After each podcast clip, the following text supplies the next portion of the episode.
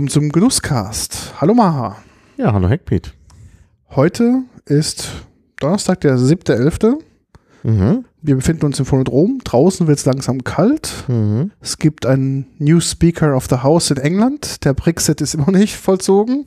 Was sagtest denn du? Aber wir haben jetzt die dritte Sendung unserer, unseres Bar-Konvent-Specials. Mhm. Um was geht's heute?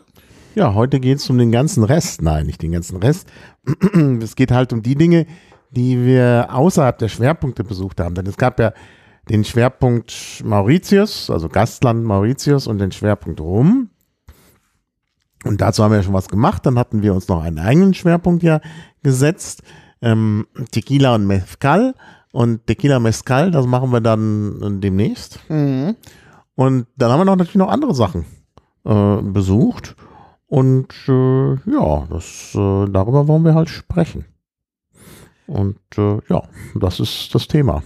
Genau. Wir haben mich unterwegs, wie das halt so ist auf der, auf der Veranstaltung, dass man dann doch mal irgendwo hängen bleibt. Mhm. Und uns haben speziell ein paar Sachen einfach auch interessiert und äh, wo wir das gesehen haben, sagen, okay, das ist interessant, bleiben wir mal stehen und haben da auch ein bisschen Zeit verbracht. Und ähm, es geht auch heute nochmal um einen ganz besonderen Vortrag, den wir uns angeguckt haben. Ja, aber vielleicht legen wir mal los, was wir als erstes auf der Barkonvent gesehen haben. Und zwar, glaube ich, war das am ersten Tag gleich, wo wir an dem Stand von Skin Gin Genau, das war Stehen gleich am ersten Tag. der Stehen geblieben. Ja. Genau, ich kenne den vom Namen her. Ja, ich Äh. kannte den nicht. Ich kannte aber die Partnerfirma, Genau. nämlich Kusmi-Tee, die praktisch, also sie hatten so einen Doppelstand, Kusmi und Skinjin. Und äh, da bin ich aufmerksam geworden, habe dann auch gleich mit dem gesprochen von äh, ähm, äh? Kusmi. Ja. Und so sind wir dann zum Gin auch gekommen. Genau, denn das Besondere an diesem Stand war, es war halt so ein doppelt aufgebauter Stand und es gab da eine alkoholisch, also einen Drink, eine Alkoholspezialität, die sie da ähm, serviert haben. Auch heute die Alkoholwarnung, wer Alkohol nur in Maßen genießen. Diese Sendung wird Ja, Sicherlich. müssen für Alkohol waren. Und wir müssen noch vor Fett waren. Fett und Zucker. Ja. Also heute komplettes Warnprogramm. Und zwar hatten die ähm, da eine eine interessante Kooperation und wir sind an dem Stand gleich kleben geblieben und haben dort auch den Sebastian, den Simon Back ähm, getroffen. Der ist von Skin Gin und hat uns erzählt, wie diese Kooperation zustande gekommen ist. Mhm. Und ähm, der Drink, den wir da probiert haben, war wirklich sehr interessant. Es war ein Räubusch-Tee. Was war, was war das für ein Nee, Tee? das war kein Räumungstil, das war ein Früchtetee. ja, Und äh, ja, dieser Früchtetee, also ein roter Früchtetee. mhm. Und ähm, äh, also oh, da müsste ich jetzt, was war denn da jetzt genau drin? Das waren, glaube ich, rote Beeren und Ja. Hibiskus. Hibiskus, auf jeden genau. Fall drin. ja. Und äh, sonst weiß ich nicht mehr genau. Er hatte auch, ist, äh, auch im Kusmi-Programm hat er auch einen bestimmten Namen. Da müsste man jetzt nochmal nachrecherchieren. Kannst du mal gucken? Ich erzähl was. Ich kann leider nicht gucken, ich habe gerade überhaupt kein Internet. Achso, ich habe noch Internet. Nee, er ist weg bei mir. Und will ein Passwort, was ich nicht habe. Mhm. Tja. Hast du mal einen Reboot deines Endgerätes mal durchgeführt? Das ist doch meistens so bei dir das Problem, oder? Nö, ist nicht. Aber, aber ich, Mach doch mal ein, äh, mach doch mal einfach mal so einen Ja. wohltuenden Reboot deines äh, exotischen Betriebssystems. Ich gucke gerade auf die Kusmi-Seite. Naja, ich kann ja ein bisschen was zum Skin Gin Ja, erzählen. mach. In der Zeit. Also der Skin Gin ist ähm, Die Flasche ist total schön. Es ist halt eine Flasche, die mit verschiedenen Skins, also verschiedenen Labels, Name, genau. ähm, ausgeliefert wird. Der Inhalt ist immer der gleiche. Das ist total interessant. Mhm. Die haben sich halt spezialisiert, die haben halt einen Gin gemacht, ähm, der finde ich sehr wohlschmeckend ist, ein sehr gefälliger Everybody's Darling Gin. Und weil der so vielen Leuten gut schmeckt, ähm, verkaufen sie quasi ein Branding dieses Gins. Das heißt, ähm, die fertigen quasi Custom Verpackungen und Custom Labels für ihre Kunden an.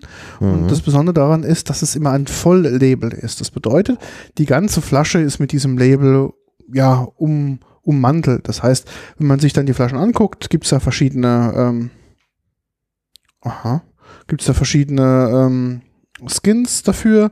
Ähm, also es sind halt ganz, ganz viele große Automobilhersteller aus dem Edelsegment dabei. Dann sind dabei Sporthersteller, das sind dabei ähm, ja alles Mögliche. Mhm. Ähm, müssen wir vielleicht draußen mal den Ding rebooten, hm? mal den Access Point.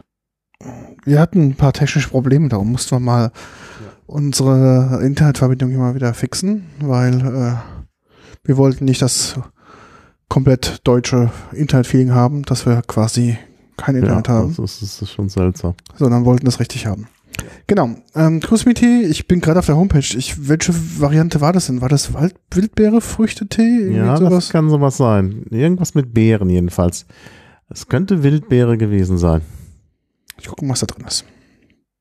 Also jedenfalls äh, Waldbeeren und äh, Hibiskus war jedenfalls drin. Also so, so weit habe ich es in Erinnerung. Genau, das ist es. Wildbeeren, ein fruchtigspitzer Ja. Genau. Cocktail aus Hibiskus, Hagebutte, Preiselbeeren. Dann war es genau der. Können wir auch gleich verlinken, mal in die Shownotes. Ähm, genau, daraus haben sie quasi dann einen Cocktail ge- gezaubert, das heißt dieser Skin Gin als, als Basis. Naja, sie haben, also das ist schon ein bisschen komplizierter. Sie Ja, haben machen also infused, gell? Den, genau. äh, also sie haben den infused, also sie haben ein, eine Infusion hergestellt, äh, die stark mit Zucker angereichert Mhm. Ähm, und das dann äh, mit dem Gin Mhm. äh, zusammen. Und das gibt schon ein leckeres Produkt. Also ich fand das sehr lecker. Das passte wirklich sehr gut zusammen. Und das ist also jetzt nochmal was Besonderes. Also Skin Gin ist ja sonst immer nur dieser eine Gin. Genau. Und hier gibt es den jetzt einmal zusammen mit dem Tee. Und sehr gelungen. Eigentlich total simpel. Ja, total simpel, aber der Effekt ist wirklich klasse. Der war wirklich gut. Mhm. Ähm, es gibt auch den Link dazu, habe ich auch eingemacht. Diese Mhm. T-Kiss Edition, so hieß das, glaube ich. Genau. Ähm, Gin Tea Kiss. Genau. Und das ist quasi das Ganze schon vorgemischt. Man kann natürlich auch das Ganze selbst herstellen. Also wie gesagt, Ja gut, dann hat man natürlich noch andere Möglichkeiten. Dann kann man halt vielleicht noch andere Tees nehmen mm, oder das noch anders mischen. Also ich finde ja zum Beispiel den ähm, äh, Waldmeister Himbeer von ähm, Ronnefeld sehr gut. Der würde da auch sehr gut zu passen. Also wenn man jetzt selber mischen will. Da fällt mir gerade auf, ich habe noch, äh, ich habe noch Gin geschenkt bekommen. Ich könnte mal sowas machen. Mhm. Zu Hause. Sehr gute Idee. Ja, das ist, äh, der Rest des Abends ist gesichert. Genau. Und ähm, das war, glaube ich, das Besondere an der ganzen Geschichte. Ansonsten Mhm. wären wir, glaube ich, da gar nicht so kleben geblieben, weil das Ja. war halt interessant. Und ich dachte mir, komm, dann probierst du mal den Skin Gin Mhm. an sich mal, weil ich mir bis dato noch keinen gekauft habe, obwohl das jetzt kein hochpreisiger Gin ist. Also der ist so in dem, sage ich mal, gehobenen Mittelfeldbereich unterwegs. Ähm, Ja, es ist halt ein guter Gin. Also Genau. es ist ein, ein, ein guter Gin, den man gut einsetzen kann. Der jetzt nicht so einen sehr auffällig, äh, auffälligen Geschmack hat. Es gibt ja so Gin-Arten, ähm, wie zum Beispiel der, der Palatinatus, den ich ja gerne trinke, den wir mal aus der Pfalz mitgebracht haben, der halt mit den speziellen Pfälzer Wiesenkräutern ist. Das schmeckt man halt durch. Das ist jetzt einer, der sich immer durchsetzt im Geschmack. genau. Ähm, und das ist jetzt, ich will jetzt nicht sagen, nein, neutraler Gin, das ist ja Quatsch. Nee. Er hat schon einen Geschmack, ähm, aber eben der, der, der passt halt gut, wenn man irgendwas dazu mischen will. Genau. Also der, das Prägende an diesem Gin ist natürlich nicht nur die Wacholdernote, sondern auch, dass da mh, marokkanische Minze mit dabei. genau. Dadurch kommt er Das so ein bisschen frisch. Das ist, äh, deshalb ist es halt ein sehr frischer Gin Mhm. auch, also sehr angenehm.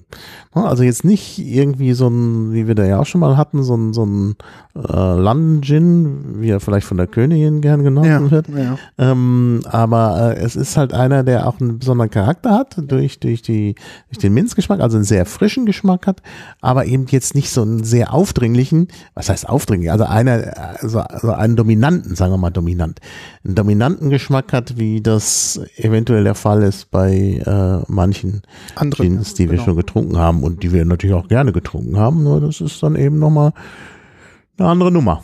Genau, ich würde den schon als mediterranen Gin bezeichnen. Also der hat schon diese frischen Zitrusnoten drin, diese amerikanische Mhm. Minze. Und was ihn auch, glaube ich, so ein bisschen in diesem Tee-Infusionsgemisch auch äh, ziemlich beständig macht, dass der einen relativ scharfen Abgang hat. Das heißt, man merkt Mhm. natürlich auch beim Trinken dieses, auch diese speziellen Cocktails, nicht, dass man das so wegtrinkt wie Wasser, weil man denkt so, da ist jetzt Mhm. kein Alkohol drin, sondern zum Schluss merkt man natürlich auch schon diese frische, der, die frische Note, natürlich durch die Kräutern und durch die, durch die Minze, aber auch dann den Gin-Geschmack. Also das heißt, er besteht auch zum Schluss den Gesch oder überlebt den Geschmack dieser Tee-Infusion Mhm. in diesem Gin drin. Das ist schon ähm, ganz gut. Da brauchst du halt auch schon einen Gin, der so ein bisschen, sag ich mal, robuster ist, auch von der Struktur her, aber dennoch die feinen Noten mitbringt. Das ist, glaube ich, gar nicht so einfach gewesen. Aber in dem Fall ist das, ähm, das Pairing mit diesem Infused Tee natürlich echt wunderbar gewesen. Also das Mhm. muss man wirklich den lassen. Es ist eine sehr einfache Idee. Letzt, letzten Endes äh, betrachtet, klar. Aber der Effekt ist wirklich spitzenmäßig. Also mich, hat- mich hat das sehr überzeugt. Ich würde Mhm. das im nächsten Sommer als Sommergetränk machen. Ich habe jetzt auch kurz überlegt, ob ich das vielleicht doch jetzt im Winter machen mit schön, schönen Wintertee. Ja, ich glaube, im Winter ist es sehr angenehm. Denn, also ich hatte gestern Halsschmerzen, heute geht schon ein bisschen besser, sonst hätten wir nicht so gut podcasten können. Ähm, und dann habe ich gedacht, was macht man, wenn man Halsschmerzen hat? Man trinkt Pfefferminztee. Und dann habe ich den Pfefferminztee gemacht und es mag daran liegen, dass der Pfefferminztee nicht mehr so ganz neu ist. Ähm, mh, das schmeckte irgendwie nicht. Und dann habe ich ja noch ähm, auch von Kusmi Be Cool, das ist auch mit Pfefferminz Ja, und mit ich, ja. anderem. Eigentlich schön, aber wahrscheinlich auch, weil es länger offen stand. Also irgendwie schmeckte mir das alles nicht. Und da könnte ich mir vorstellen, hier so ein Erkältungsgetränk Mhm.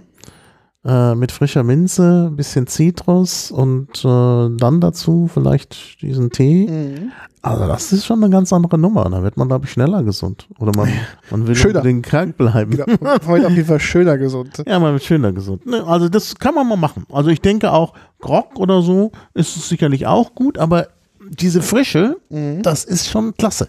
Also deshalb, also ich, ich kann mir das gut gerade im Winter vorstellen. Mhm. Also wirklich, also im Sommer natürlich auch, aber das ist, glaube ich, auch ein Wintergetränk. Mhm. Ich müsste mal unseren Teddy des Vertrauens mal fragen, ob wir vielleicht da auch mal so eine Infused-Kreation mit Gin mal einfach mal ähm, machen können. Der hat ja viele Teesorten im Angebot. Mhm. Vielleicht finden wir auch was Passendes, was noch vielleicht so ein bisschen winterlicher Ja. mit dazu passt.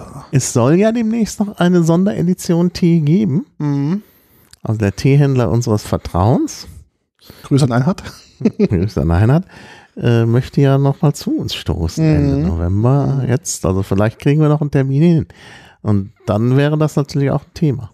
Ja, ich würde sogar mich drum kümmern, dass man dieses, äh, dass wir dieses Infused-Zeug aufsetzen. Das kann ich ja machen. Mhm.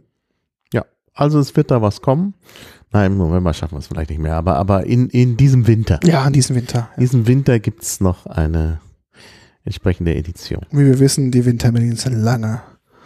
Geht- Ja, das ist auch die richtige Zeit für Podcasts. Ja. Ja, wollen wir denn mal äh, was Simon? hören? Wir Ja. haben doch äh, mit Genau. Simon ja gesprochen auch. Ja, du hast mit Simon gesprochen, Ich habe hab ich. mit ihm gesprochen, genau. genau. Und Ja, ja. dann würde ich sagen, dann machen wir mal Simon Ton ab. Los geht's. Ja, hallo, ich stehe hier äh, am Stand von Skin Gin mit dem Simon Back. Ganz genau. Moinsen. Hi. Wer bist du? Äh, ja, äh, Simon Back, wir sind, äh, ein, äh, ich bin, wir sind ein Gin aus dem alten Land bei Hamburg. Ähm, ich selber bin seit, äh, seit zwei Jahren erst bei, bei Skin Gin dabei. Unser Gründer hat die Marke gegründet vor fünf Jahren. Wir haben jetzt ähm, 2020 unser fünfjähriges Jubiläum. Und ähm, ja, Ja, was ist denn Skin Gin? Skin Gin. Ähm, was uns besonders macht, ist, dass wir verschiedene Skins der Flaschen haben. Äh, der Gin aber grundsätzlich derselbe ist. Hintergrundgedanke war dabei, ähm, mein Chef kommt eigentlich aus der Schifffahrtsgesellschaft äh, und hat eben da verschiedene Kunden gehabt und wollte für seine Kunden eine individuelle Flasche machen. Und äh, dieser Grundgedanke hat sich dann jetzt äh, weiter ausgebreitet und äh, wir machen für verschiedene Firmen deutschlandweit äh, beziehungsweise europaweit mittlerweile eigene Skins, also optische äh, Formen der Flasche. Was uns dazu noch besonders macht, ist, dass wir als Hauptbotanical marokkanische Minze haben. Wir sind der einzige äh, Gin-Hersteller auf dem Markt, der diese Note in seinem Gin dabei hat. Ähm, und von der Qualität her ebenfalls die Botanicals, die drin sind, alles Einzeldestillate. Wir haben zusätzlich noch verschiedene Zitrusfrüchte, Orange, Zitrone, Limette, Pink Grapefruit, natürlich Wacholder und Koriandersamen aus Vietnam. Ja, also schmeckt man gut durch. Also wir haben ja nun schon probiert und äh, der Minzgeschmack ist wirklich sehr intensiv und bleibt auch. Also ich habe immer noch diesen Minzgeschmack im Mund. Ja. Also das ist schon Leicht mentholig, Ja. ähm, aber in einem, äh, in einem Maße, dass es nicht kühlend ist im Mund. Ähm, einfach eine, eine frische Variante, die gerade für den Sommer gedacht war. Schön, wenn er äh, Temperatur gezogen hat durch das Eis, leichtes Schmelzwasser, äh, ist das ein grandioser Drink für den Sommer. ja. Unser neues Produkt, was ich euch gerade gezeigt habe, ist unser Tikis. Der einzige quasi andere Geschmack, den wir haben, gibt es auch nur in einer bestimmten Flasche. Ähm, und da haben wir quasi eine Früchtetee-Infusion gemacht mit einem sehr, sehr guten Tee von Kusmi.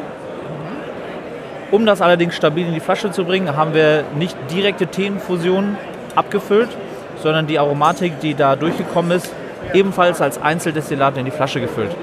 Hier ist hauptsächlich Hibiskus, Apfel, Pfirsich und Hagebutte dabei. Ja, das passt wirklich einmalig zu dem sehr minzlastigen Gin. Also ich bin wirklich ganz begeistert. Also das ist eine tolle Kombination und insbesondere auch im Gin Tonic. Also es ist, glaube ich, wirklich einer der besten Gin Tonics, die wir haben. Gibt es dann auch ein Foto im Instagram-Account mit Apfel und Minze. Also das ist wirklich ganz außergewöhnlich. Das ist eine richtige Geschmacksexplosion. Vielen herzlichen Dank. Ja, vielen Dank. Freut mich. Ja, Dankeschön. Danke, dass ihr da wart. Ja, zurück sind wir. Ja. Ja, da haben wir doch noch mal gute Einblicke gewonnen. Das Interessante war ja, dass ähm, ich ja zum Glück mit Simon die Kontaktdaten ausgetauscht hatte. Mhm. Und wir hatten ja nach dem Interview unser Gerät dort liegen lassen. Ja, ja. ja Das wäre ja, das sehr war- ärgerlich gewesen. Erster Tag, erstes Erst, Inter- ja, es ist wirklich erstaunlich, sonst könnte man sagen, ah, die haben zu viel gesoffen. Aber wir hatten ja eigentlich, wir hatten ja eigentlich nur den Starter, Mhm. war dann im Vetter und, und also eigentlich noch nicht richtig, wir waren noch, das Alkohollevel war zu niedrig, dass wir Ja. verwirrt sind, aber naja, es war neu, die Aufregung und ja, klar, dann passiert das schon. Genau, du hast gedacht, ich habe es eingepackt Mhm. und ich habe gedacht, du Genau. hast es eingepackt und dementsprechend war es dann durch. Genau, ja, ja. Äh, wir hatten ja auch diese neuen äh, Kopfhörer aus, äh, diese Kopfhörerausrüstung, die Mhm. ich ja sehr gut fand. Ja. Dann, das, eigentlich müssten wir die auch verlinken. Ja. finde ich. Weil das wirklich, ich meine, ihr hört ja das Ergebnis hier und das ist ja für so eine Messe mit so viel Lärm im Hintergrund.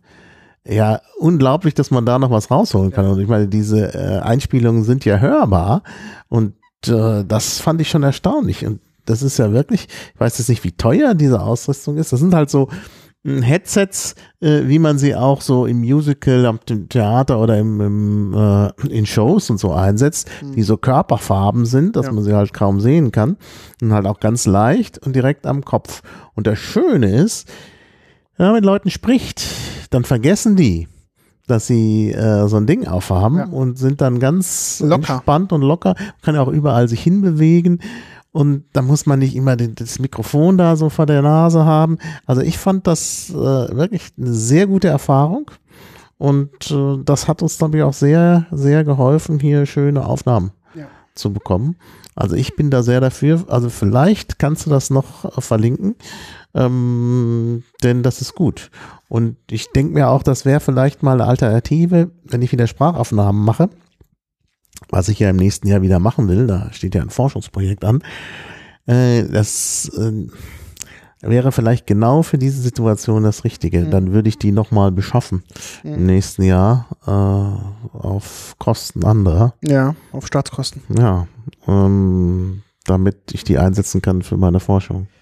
Also ich weiß, sie war nicht billig. Naja, das kann ich mir vorstellen. Also ich glaube, ähm, Stück war, glaube ich, so 160 Euro, Mhm. glaube ich. Irgendwie habe ich es im Kopf so ganz grob. mhm. Was natürlich jetzt ähm, erstmal für nichts dran quasi relativ teuer ist. Mhm. Und darum hat mich das am Anfang so ein bisschen aufgeregt, dass wir die nicht, also dass ich die nicht richtig zum Laufen bekommen habe mit der falschen Phantomspeisung. Mhm. Bis du dann festgestellt hast, dass die weniger brauchen als die anderen. Genau. Und ab da war es ja perfekt. Ich habe dann in die, mal ins fucking Manual geschaut und festgestellt, oh, da steht ja was von äh, irgendwie 6 Volt Ja. und wir sind da mit äh, 24 Volt rangegangen. Also 48, zweimal 48, 24 und dann habe ich gesagt, dann nehmen wir mal 12 Volt für zwei und Mhm. dann ging es wunderbar. Das stimmt, ja. Und ich glaube auch für die Leute, die halt ungeübt sind, ins Mikrofon zu sprechen, war das natürlich optimal, weil das vergisst du, dass Optimal. auch die Leute mit langen Haaren oder mit komplizierten Frisuren, Mhm. war das auch Drei extrem Tage einfach. Bart, also es geht, Genau. geht Das- sehr gut. Das geht alles sehr gut. Ähm, man hat dann quasi relativ wenig Hassel und das ist, glaube ich, auch von der Hygiene ganz gut, weil es ist halt so eine Mhm. Metallkonstruktion, da bleibt jetzt nichts irgendwie dran kleben oder hängen. Also keine Stoffpolster, dass man da irgendwie Ja. jetzt was voll schwitzt. Das, Also ähm, ich fand es wirklich, wirklich sehr schön. Und auf diesem, also auch die Charakteristik von diesem Mikrofon war sehr gut, weil man hat nach wie vor die Atmosphäre Mhm. ähm, mit dabei, aber es Mhm. ist schon eine Niere. Dementsprechend hat man natürlich auch Ja, den ja. Sprechenden sehr gut drauf gehabt. Und man muss halt immer bedenken, wir sind auf einer Messe, in Ja, ja. einer riesen Halle mit klirrenden Gläsern, Mhm. mit lauten Unterhaltungen, mit äh, Leute, die gerade ja, Cocktails da, wird auch, shaken. da ist noch Musik. Genau. Das ist schon ganz schön heftig zum Teil.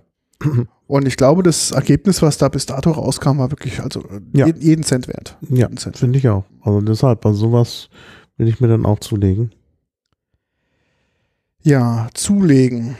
Ähm, wir haben uns dann anschließend ähm, auch wieder mal zu einer Vorlesung bzw. einem Tasting Mhm. ähm, uns wieder eingefunden. Wir hatten ja doch relativ ein tightes Schedule diesmal. Ja, wir hatten ein, äh, hatten- das Schedule war ziemlich voll, wir haben auch nicht alles geschafft. Ja. Also ein Tasting über Gin haben wir dann ausgelassen, weil das jetzt auch nicht so unser Schwerpunkt war diesmal. Ähm, und das war auch gut, weil wir es sonst einfach nicht geschafft hätten. Mhm. Also wir haben wirklich äh, viel gemacht. Ähm, aber interessanterweise haben wir gar nicht so viel in Sachen Alkohol gemacht. Mhm. Und das kommt ja jetzt auch. Das nächste Tasting war ja ein sehr alternatives, Ja, das Parates. war auch, glaube ich, das erste, wo wir in den Kalender reingeschrieben haben, dass wir da beide hin wollten. Ja. Weil ähm, natürlich erstmal ein A wegen der Sprecherin, Mhm. ähm, Nicola Riske. Genau. Ähm, und sie hat diesmal nicht über Whisky gesprochen, wo sie ja quasi die Super-Expertin ist, Ja. weil sie ja Brand Ambassador für Macallan ist Mhm. und äh, extrem hohes Whisky-Wissen hat, da auch Whisky Masterclasses anbietet par Mhm. excellence. Sondern sie hat sich ja, wie sie sagte, ist ihrer Nase und ihrem Herz gefolgt. Und sie ist ja Kanadierin, vielleicht mal als Hintergrund und ist nach Spanien gezogen und ähm, hat dann mit allen Sinnen die spanische Lebenskunst, Lebensphilosophie aufgenommen. Und dazu gehört natürlich auch das Thema Oliven. Ne? Die sind, genau. sie sind Oliven überall. Und Olivenöl, ja. Genau, wenn du dich, unsere Zuhörer werden es kennen, wenn sie in Spanien sind oder auf Spanisch sprechenden Inseln, dann setzt man sich irgendwo hin, dann gibt es erstmal ein bisschen Olivenöl, ein bisschen Oli Oliven, ein bisschen Brot zum Tunken. Und ähm, ähm, Nicola ist jetzt ausgebildete Olivenöl-Sommelier Mhm. und ähm, hat bei der Ausbildung festgestellt, so, ach, es gibt ja total viele Parallelen zu der, in Anführungszeichen, alten Alkoholwelt. Da gibt es also Geschmacksaromen, die finden sich in anderen Alkoholkategorien wieder. Mhm. Und dementsprechend hat sie einen Vortrag gehalten, der hieß How Olive Oil Made Me a Better Spirits Taster. Und ähm, Naja, darüber hat sie eigentlich gar nicht gesprochen. Ich glaube, sie hat, damit es ankommt, hat sie diesen Titel gewählt. Mhm. Aber sie hat einfach mal die Grundlagen zu Olivenöl erklärt und das war auch gut so. Also ich bin ihr eigentlich ganz dankbar, dass sie nicht das Thema so wörtlich genommen hat, sondern dass sie eben tatsächlich dann über über äh, Olivenöl an sich gesprochen hat. Genau. Sie hat also praktisch allgemein über ein Tasting, also hat über Olivenöl allgemein gesprochen, speziell der spanischen Sorten, speziell auch, speziell auch von einer speziellen Olivenölfarm. Mhm, Ja, das hat sie, aber da, das ist ja, das ist ja vernünftig. Also sie hat sich dafür entschieden, dass jetzt äh, äh, an der Produktpalette einer Olivenfarm äh, darzustellen. Aber das ist ja auch schön, weil man dann natürlich auch sieht, ne, das ist halt äh, sozusagen aus einer Hand und dadurch besser vergleichbar. Absolut. Ja. Also von den Produktionsschritten und natürlich dann auch von der Art und Weise, wie es gemacht wird, ganz klar. Was ich ein bisschen schade fand, also ich fand gut, wie sie es gemacht hat. Ich hätte vielleicht auch in dieser einen Stunde es äh, genauso gemacht. Hätte sie mehr Zeit gehabt, ähm, hätte ich, glaube ich, auch die verschiedenen Arten der Produktion und der Abfüllung und vor allem der Sorten des Grundproduktes auch der anderen starken Olivenölländer genommen. Gerade Italien, gerade Griechenland sind natürlich da. Ja, das könnte man noch mal machen. Da machen wir mal vielleicht einen speziellen Podcast, denn ich denke, das ist schon ein sehr, sehr äh, spezielles Produkt. Ja. Und da gibt es sehr viel Hintergrundwissen. Wir wissen jetzt ein bisschen was dank des Vortrags. Vielleicht auch noch nicht so viel, aber das können wir noch mal ein bisschen ausbauen durch, durch die Lektüre an der Mhm. einen oder anderen Stelle. Ähm, und äh, dann könnten wir tatsächlich darüber mal eine Folge machen. Mhm. Und wir müssen ja nicht jetzt so viele Olivenöle hier äh, Ja. tasten. Da reicht es ja mal vielleicht wirklich drei repräsentative, vielleicht tatsächlich ein italienisches, ein griechisches, ein spanisches zu nehmen und mal so äh, im Ländervergleich das. Genau, finde ich auch. Das sollte man auf jeden Fall. Ja, klar, jedes Land hat natürlich dann wieder unterschiedliche und Mhm. so, aber da können wir doch mal einfach ein repräsentatives Oberklasseöl raussuchen. Mhm. Und äh, dann kann man sich ja noch mal ein bisschen anlesen, was es für eine Variationsbreite in dem einzelnen Land gibt. Ja. Wir können auch sechs machen, wir können auch zwei aus jedem Land Ja, machen. ich bin ja durch Gerd da ein bisschen vorgeprägt. Der ist ja da Olivenöl-Experte. Ich kaufe ja, beziehe ja auch da aus seinem quasi, aus seinen Quellen, glücklicherweise. Naja, das Problem ist halt, ich habe ja auch schon äh, bei Mitte Meer hier, dem, dem Provider, geguckt. Das Problem ist, dass man äh, richtig gutes, spezielles Olivenöl nur in großen. Gebinde. Gar kein Problem, ich werde es los. Also ich, ja, ja, klar. Also Aber wir haben es dann ja offen. der macht ja nichts. Mhm. Macht nichts. Ich habe ja so einen hohen Olivenölverbrauch, das ist gar kein Problem. Und dann kriegt dann ah, eine offene noch meine Mutter, dann ist es, ich mache Hm. mir da gar keinen Kopf. Okay. Was wir natürlich Hm. auch machen können, ist, was ich mit Gerd bis dato gemacht habe, ist, ähm, wir besorgen uns einfach Flaschen und füllen das einfach um. Ja, müssen wir dann mal gucken. Ja, das Vielleicht, wir hin schon. also es gibt sicherlich auch von dem einen oder anderen was in kleineren Mengen. Ja, aber Äh, aber wie gesagt, so wenn man halt wirklich interessant wird's ab interessante Sachen Ja. haben will, dann sind die halt da, weil halt Olivenöl von, von den Leuten, die eben da einkaufen, also von den Leuten, die aus dem Mittelmeer heim, äh, die im Mittelmeer heimisch sind, wird das halt nicht in kleinen Mengen gekauft, weil die das halt in großen Mengen brauchen. Ja.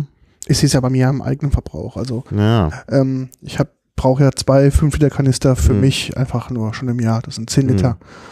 Also das ist Ja, naja, wenn ich koche, brauche ich auch was, aber ich koche halt nicht so oft. Aber sonst ist das auch ein wichtiges, also eigentlich für alles. Also ich Hm. mache ja gerne auch mal so Nudeln und so. Und wenn man da eine schöne Soße haben will, ich habe jetzt, äh, ich hatte ja zu meinem Geburtstag so eine Käseplatte gemacht und da ist ja doch einiges auch übergeblieben. Mhm. Und äh, da habe ich natürlich zweimal Käsesoße Mhm. gemacht. Und zwar einmal eine auf Roquefort-Basis. Oh, kann, Ah, kannst nichts falsch machen. lecker. Ah, Ja, kannst du nichts falsch kannst machen. dich so reinlegen, Ja, ja. einfach. Und da brauchst du natürlich auch ein bisschen Olivenöl dazu, denn sonst äh, ist der halt zu krümelig, der Mhm. Käse. Musst halt da wirklich so eine Soße rausmachen. Und ähm, das andere Mal äh, mit diesem äh, Ziegen-Weinberg-Käse, von Mhm. dem auch viel übrig war. Und ähm, ja, das, äh, das war auch sehr lecker. Das war zwar jetzt ein bisschen untypisch. Da habe ich noch was anderes dazu getan. Ich weiß noch nicht mehr was. Ach, nee, das war gar nicht der Ziegenweinbergkäse. Ich rede Unsinn. Es ist, äh, ich hatte Trüffelkäse Mhm. und der Trüffelgeschmack passt natürlich wunderbar zu den Nudeln. Natürlich. Und ähm, Was ist der Manchego mit Trüffel? nee, das war der, das war der, den wir hatten. War, ach so, der war ja nicht da, stimmt. Ähm, der Pupe, auch einer unserer Hörer, hatte den Trüffelkäse mitgebracht. Ähm, und eigentlich ist das so schade für Nudeln, aber es musste ja dann irgendwie weg. Also Ja, ist ja dann, und dann habe ich den genommen und war, also toll, also im Geschmack ganz super. Und dann hatte ich noch einen Käse mit Walnüssen. Mhm. Und die Walnüsse habe ich zerkleinert. Da war nicht mehr viel von da, aber es waren halt noch Nüsse da. Die hatte ich dann zerkleinert und das war dann gerade ausreichend für die Soße. Ja. Und das war eine tolle Kombi. Also, ach, war das gut. Mhm. Also da kann ich wirklich nur, das kann ich wirklich nur empfehlen. Und klar, wenn man dann da so eine Soße macht, so ein bisschen Olivenöl dazu, dann Ja, ist klar, das mal eine super immer- Geschmackskomponente. Das ist immer eine gute Steigerung für alles, gell? Genau. Ja, wollen wir mal, ähm, also genau, wir waren zu dem Vortrag äh, von, von Nicola und die haben wir dann glücklicherweise natürlich auch nach dem Vortrag mal interviewen können. Mhm, genau. Das hören wir uns gleich an. Und der Hinweis noch, ähm, sie hat auch einen Podcast, also auch einen anderen Podcast dabei. Mhm. Da geht es speziell mal um Whisky und Olivenöl. Den werden wir auch nochmal verlinken. Und zwar war das die Folge, lass mich mal gucken, 349 von dem Podcast-Namen The Speak Easy. Also da haben sie eine Folge über Whisky und Genau. Olivenöl gemacht. Und da ist Nicola in einer Podcast-Folge mit, ja, circa 40 Minuten, wo das ganze Thema nochmal quasi etwas breiter dargestellt wird. Ja. Ist auf jeden Fall hörens- hörenswert. Ähm, Aber erstmal hört euch unser Interview an. aber als erstes hören wir mal Nicola bei uns mal. Dann würde ich sagen, Nicola, mal Ton ab. Ja, Nicola. Good afternoon. Who are you? Good afternoon. Um, nice to see you. So, my name is Nicola Risk, and I am the European brand ambassador for the Macallan, and I also happen to be a certified olive oil sommelier. Yeah, that's new uh, because we are the Spirit Conference. So how come you you speak about oil? Well, um, I, thought it was a, a fantastic opportunity uh, to talk about olive oil here at BCB. They approached me and said, You know, we know that you became an olive oil som, and what can we do around that? And I said, You know, the thing is, is that studying olive oil really changed the way that I approach aromas, the way that I approach flavors, and as a result, it's made me a better spirits taster because it has me thinking outside of the box. It has me tapping into different parts of my of my nose and different parts of my brain differently and uh, in new and fresh ways. And so I thought, why don't I do an olive oil tasting where I compare it to spirits mm-hmm. because there are a lot of similarities from production process to myths that you need to debunk. But really, what it comes down to mm-hmm. is when you're using your senses when it comes to spirits tasting pushing yourself with olive oil in totally new directions is going to make you a better spirits taster at the end of the day. Mm-hmm. Yes. And how did you become uh, uh, an oil sommelier, or why did you uh, Why? go there? Because if you are a spirit expert, well, it's not the first thing you think of. No, that's true. Now, I live in Madrid, Spain, and so I am really in the heart of olive oil country. And when I moved to Madrid nearly three years ago, I basically dove into all things Spanish, all things Mediterranean, from flamenco to uh, to uh, sherry wines and and all of the different uh, all of the different wonderful food offerings and drink offerings and cultural things that Spain has to offer. One of those being olives and olive oil, because at every single tapas bar and whatnot, they always put out a beautiful table, uh, you know, a beautiful. Uh, platter of, of olives to a bowl of olives to nibble from. And i realized these olives are better than anything i've ever had. I started tasting both olive oils as well as olives and they're really a part of daily life in spain. And so i looked at the op- at the chance. I thought i'd like to learn a little bit more about olive oil. I honestly googled olive oil course spain and the um, basically the olive oil school of Spain, La Escuela Superior de Aceite de Oliva, popped up and said, you can become an olive oil sommelier. And I thought, what a fantastic thing. Why don't I do this? I enjoy exploring my nose and my palate in different ways. And over the last year as a spirits taster, I became a certified sherry educator. I studied perfume as well in France. And I thought olive oil is a great way to kind of round out that experience continuing to challenge my nose and, ch- and challenge my palate and my way of thinking. And so I signed up for the course. The course was filled with all of these olive oil professionals from olive oil master millers to uh, uh, salespeople and people who have olive oil shops around the world. And they said, What on earth are you doing here? You work in whiskey? And I said, Yeah, but I'm the kind of person who just, I follow my nose and I follow my heart. And I've always stayed true to that. And I honestly didn't know that that would be the beginning of a really beautiful journey of flavor and of finding uh, this exceptional liquid, honestly. And it's been a, a great journey so far. Yeah. And so, what are the? You you said that there are very many similarities between spirits and olive oil, and what are the differences? The differences, the differences are most certainly in flavors. Now, the similarities are that uh, when it comes to spirits tasting as well as olive oil tasting, um, there is a sensory panel really with olive oils, classifying the different olive oils and, and looking at the different attributes, the positive attributes, the fruitiness, the bitterness, the pungency. However, olive oils taste very different from most spirits that I've tried. They may have some similar aromas, but it also puts you in, into it challenges you in very different categories. When I first looked at the flavor wheel for olive oil, I thought, well, okay, so green grassy notes. Um, uh, you might find this on a, uh, this freshness on a tequila, or on a gin. You might find this lemon lime sort of zest, citrus note. Um, I found uh, that they had things like apples and pears, and I thought you can often find that on a whiskey. However, there were also things like uh, bitter artichoke and um, and uh, uh, fig leaves and so many different things that I'd never smelled before or things that I weren't familiar with. Discovering them in liquids, and I thought to find those because our, our, our noses and the way that we perceive flavors and aromas is so complex. You need to train your nose in order to build that filing cabinet that you have in your brain uh, to be able to identify all of these different things. And the more that you build, the more that you'll detect different aromas and flavors in in spirits, in different foods, in a number, in any number of things. When building your cocktails as well, you can think about those flavors and aromas that perhaps you hadn't thought of before. Yeah. So by challenging it in a very different direction, it ends up opening opening up your mind, opening up your palate, and developing that sense memory, which is so important to us in what we do every day.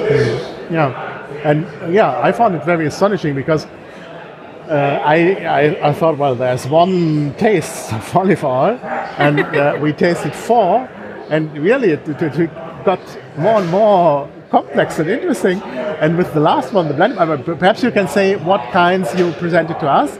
Yes, of And course. I think that the last one was really, uh, I was really astonished because Such a surprise, Yeah, right? yeah. So complex. Yeah. So we tasted four different olive oils, all from Oro del Desierto, which mm-hmm. is a beautiful olive oil mill that's located in Tabernas down in mm-hmm. uh, the Andalusian region of mm-hmm. Spain.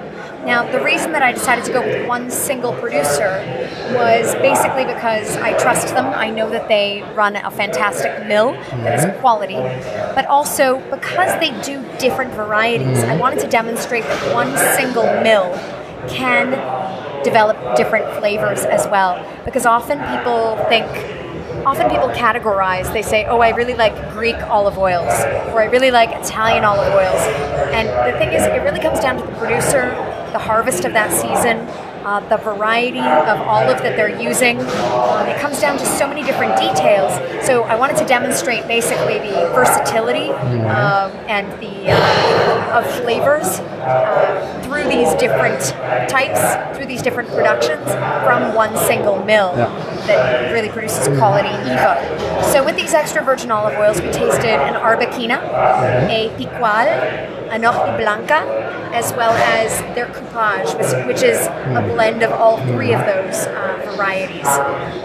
And what's fascinating is every single uh, variety of olive has its own unique mm, typical uh, characteristics. Like an Arbequina is known to be very, very soft um, and fruity. So you can often get like apples and bananas, uh, maybe ripe bananas. uh, perhaps even almonds on it. Again, every olive oil though is different based on if it's early harvest or late harvest. So is it very green and fresh? Perhaps it's an early harvest, maybe finding more um, banana, uh, uh, green banana peel, or is it a later harvest with the ripeness of ripe bananas? Is it raw almonds, almonds that are uh, that are still fresh on the tree, or is it uh, is it a toasted almond? Is it a, a, a ripe almond? So all of these things are going to play through differently. The picual is known for its uh, for it, its well a nice balance between bitterness and pungency. So we talk about fruitiness, bitterness, and pungency in olive oil. Beautiful fruits that come forward, um, as well as the bitterness that you feel on the palate, and then the pungency, what we call picante in Spain, um, is that the cough factor. Basically, it's that part that hits the very back of your throat and makes you cough. Yeah. And so it's this, it clears your throat, and it's absolutely fantastic. So you will get a nice balance of that bitterness and pungency with that little white pepper on the back of the throat. However, on Hojiblanca, it's always distinguished and known for that that kick of white pepper on the finish. Mm-hmm. So again, you're finding different tones, different mm-hmm. aromas, different flavors in every single variety. And the coupage, as you mentioned at the end, so exquisitely blended to be able to demonstrate how when you blend the power of that blending just like in spirits how it ends up demonstrating the, the artistry of the master Yeah. uh, blender of the, the master miller um, and how you can really combine flavors to create something beautiful and Yeah, unique it's really very complex. Yeah. The last one was really a big surprise. stunning right yeah I, I like the Oji Blanca too because Good. it seemed to me more harmonic than the, the first two. Although there's that pungency, it's it's I, I found it more harmonic, but then the, the last one, the blended one, was really uh, a big surprise. so expressive. It, Yeah. it honestly, uh, for me, it's made me now look at olive oil in an entirely different way. And the, the one of the goals today was everyone came up afterwards and said, "Now, when I go to the grocery store." Yeah. When I go pick up my olive oil, I'll never look at olive oil in the same way. Yes. And that was exactly what I wanted to do. true. Yeah. When you take a look at that, tapping into those different aromas, and looking at those similarities, the complexity of creating an olive oil Mm. is is very uh, is something you, you can certainly compare to the complexity of the making of a fine spirit. And every day that ends up again challenging our noses, challenging our palates and our minds to be able to create uh, beautiful experiences for our guests, be able to create beautiful cocktails, be Yeah. able to find beautiful balances and ways of uh, uh, ways of working. But isn't it difficult because there's there are no olive oil tastings around? If I buy a wine, I go to a tasting and then I Right. can choose my wine. I cannot go to the grocery store and tell them uh, open your bottles. Uh, can I uh, uh, get guided by what is written on uh, on the labels, or, or how? Uh, There are a lot of different ways to do olive oil tastings. You can do research in advance, of course. However, um, I, I encourage people to do their own tastings where often I'll do that with friends where they will now come over and they're like, Nicola, please grab three or four bottles of olive oil. We want to hear from you. Mm-hmm. So obviously, someone like myself who's an olive oil sommelier is here to educate and here to teach people about the versatility and the beauty of olive oil. Mm. Um, however, I also think just like enjoying a fine whiskey or enjoying a fine wine, sometimes it's about getting together with friends, keeping an open mind, and conducting your own tastings. Why not? Why not just host one at home on your own, have some friends over, pick up a couple of different varieties, pick and choose beforehand. When you look at the monovarietals, that's why I wanted you to kind of distinguish the differences between the different varieties. But then you see those beautiful coupages as well. It's just at the end of the day a really fun experience. Just the, the same way, uh, it's uh, same way that it is a beautiful thing to explore spirits, to be able to explore whiskeys, to be able to explore wines, to be able to explore tequilas and rums and whatnot, to get through and have that flavor experience and share it together as well, right? So that's what it's all about. Yeah, well, thank you very much. That was You're so really interesting. and yeah, I'm looking forward to hear new uh, topics uh, in the coming years because Thank you you. always surprise with new things. Thank you. It was such a pleasure seeing you guys Yeah. again this year, and uh, and I really appreciate you coming and ex- exploring extra virgin olive oil with Yeah. me today. Really big experience for me. Thank you. Ja, zurück sind wir. Mhm. Ja, da hat sie eigentlich alles Wesentliche gesagt. Das brauchen wir jetzt eigentlich nicht mehr so zu kommentieren. Nee. Ähm, ja, auch wie sie dazugekommen ist und, und, und äh, also das ist schon, schon alles sehr interessant, finde ich. Ja, also ähm, die, ich muss auch sagen, sie ist nach wie vor eine tolle Speakerin. Sie kann extrem gut reden. Das ist einfach bei ihr eine runde Sache. Also, ja. Sie ist wirklich auch didaktisch. Ja. Super. Wo man das immer nicht glaubt, wenn man ihre Folien sieht. ja, Die Folien sind immer so wahnsinnig beschriftet, ja, überladen würde ich schon. überladen. Und dann denkt man immer, oh Gott, diese Ja. Folie, das kann doch nichts werden. Aber sie ist halt jemand, äh, also sie kann halt, sie, sie spricht halt mit ganz, Ganzkörpereinsatz. Ja. Und sie kann halt die Sachen dann auch gut auf den Punkt bringen. Mhm. Die Folien sind sozusagen da für die, die halt noch mehr wissen wollen. Und wie, wer das schafft, dann auch noch die Folien zu lesen, gut, dann, dann hat man natürlich mehr noch davon. Aber sie macht das einfach wunderbar, noch wunderbar aufbereitet. Und wirklich auch jetzt nicht irgendwie oberflächlich, da kommt wirklich so viel an. Also ich habe einmal sehr viel gelernt und im Gegensatz zu vielen anderen Vorträgen dort auch das alles sehr gut im Gedächtnis behalten. Das muss man auch sagen. Das zeigt ja, dass sie didaktisch Mhm. Also nach wie vor, ich bin Fan von dieser Frau. Wenn sie Vorträge macht, guckt euch Ja. das an. Mhm. Das ist immer eine sehr, sehr Mhm. tolle Bereicherung. Also Ja. das ist unglaublich. Wir haben auch wieder viele Fotos gemacht von Mhm. ihrem Vortrag. Das kann man auch ähm, sehen. Dann sieht man auch, Ja, weil die Folien so ausführlich sind, Ja. da muss man sie immer fotografieren, äh, weil man dann äh, eben das besser nochmal nachlesen kann hinterher. genau, man sieht auch dann auf den Fotos, die wir gemacht haben, auch mit wie viel Körpereinsatz Mhm. sie auch präsentiert. Ich würde da mal zwei, drei, ähm, zwei, drei äh, Bilder mal raussuchen und dann auch verlinken. Mhm, machen wir dann auf Instagram. Genau, und ich habe dann Genau. noch ein ganz kurzes Video auch gemacht, das werde ich vielleicht auch mal ähm, reinstellen, dass man mal sieht, wie sie redet und wie sie schön Mhm. auch betont und also das ist wirklich, Ja. äh, ist, ist toll. Sehr schön. Wir hatten vier verschiedene Olivenöle, was wir noch getestet Mhm. haben, vielleicht mal als mal kurz als Zusammenfassung. Mhm. Ähm, drei verschiedene Sorten und das vierte war ein Blend aus Mhm. allen dreien, Mhm. was auch sehr interessant war, einfach mal den Unterschied. Ja. Also ich fand den- den Blend auch sagenhaft. Mhm. Also das Problem beim spanischen Olivenöl, jetzt kann man es ja mal sagen, also mir ist es eigentlich ein Tick zu bitter. Mhm. Äh, also ich habe jetzt nochmal griechisches und italienisches, das ich zu Hause hatte, probiert und das ist nicht so bitter. Mhm. Also eigentlich taugt mir das mehr. Also es gibt natürlich Leute, die das mögen. Mhm. Auch das Pikante. Ja. Das Spanische ist halt sehr pikant, Ja. insbesondere im Abgang. Ja.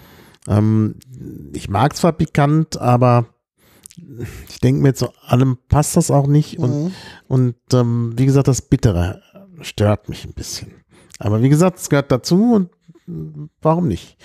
Ähm, und beim Blend, Mhm.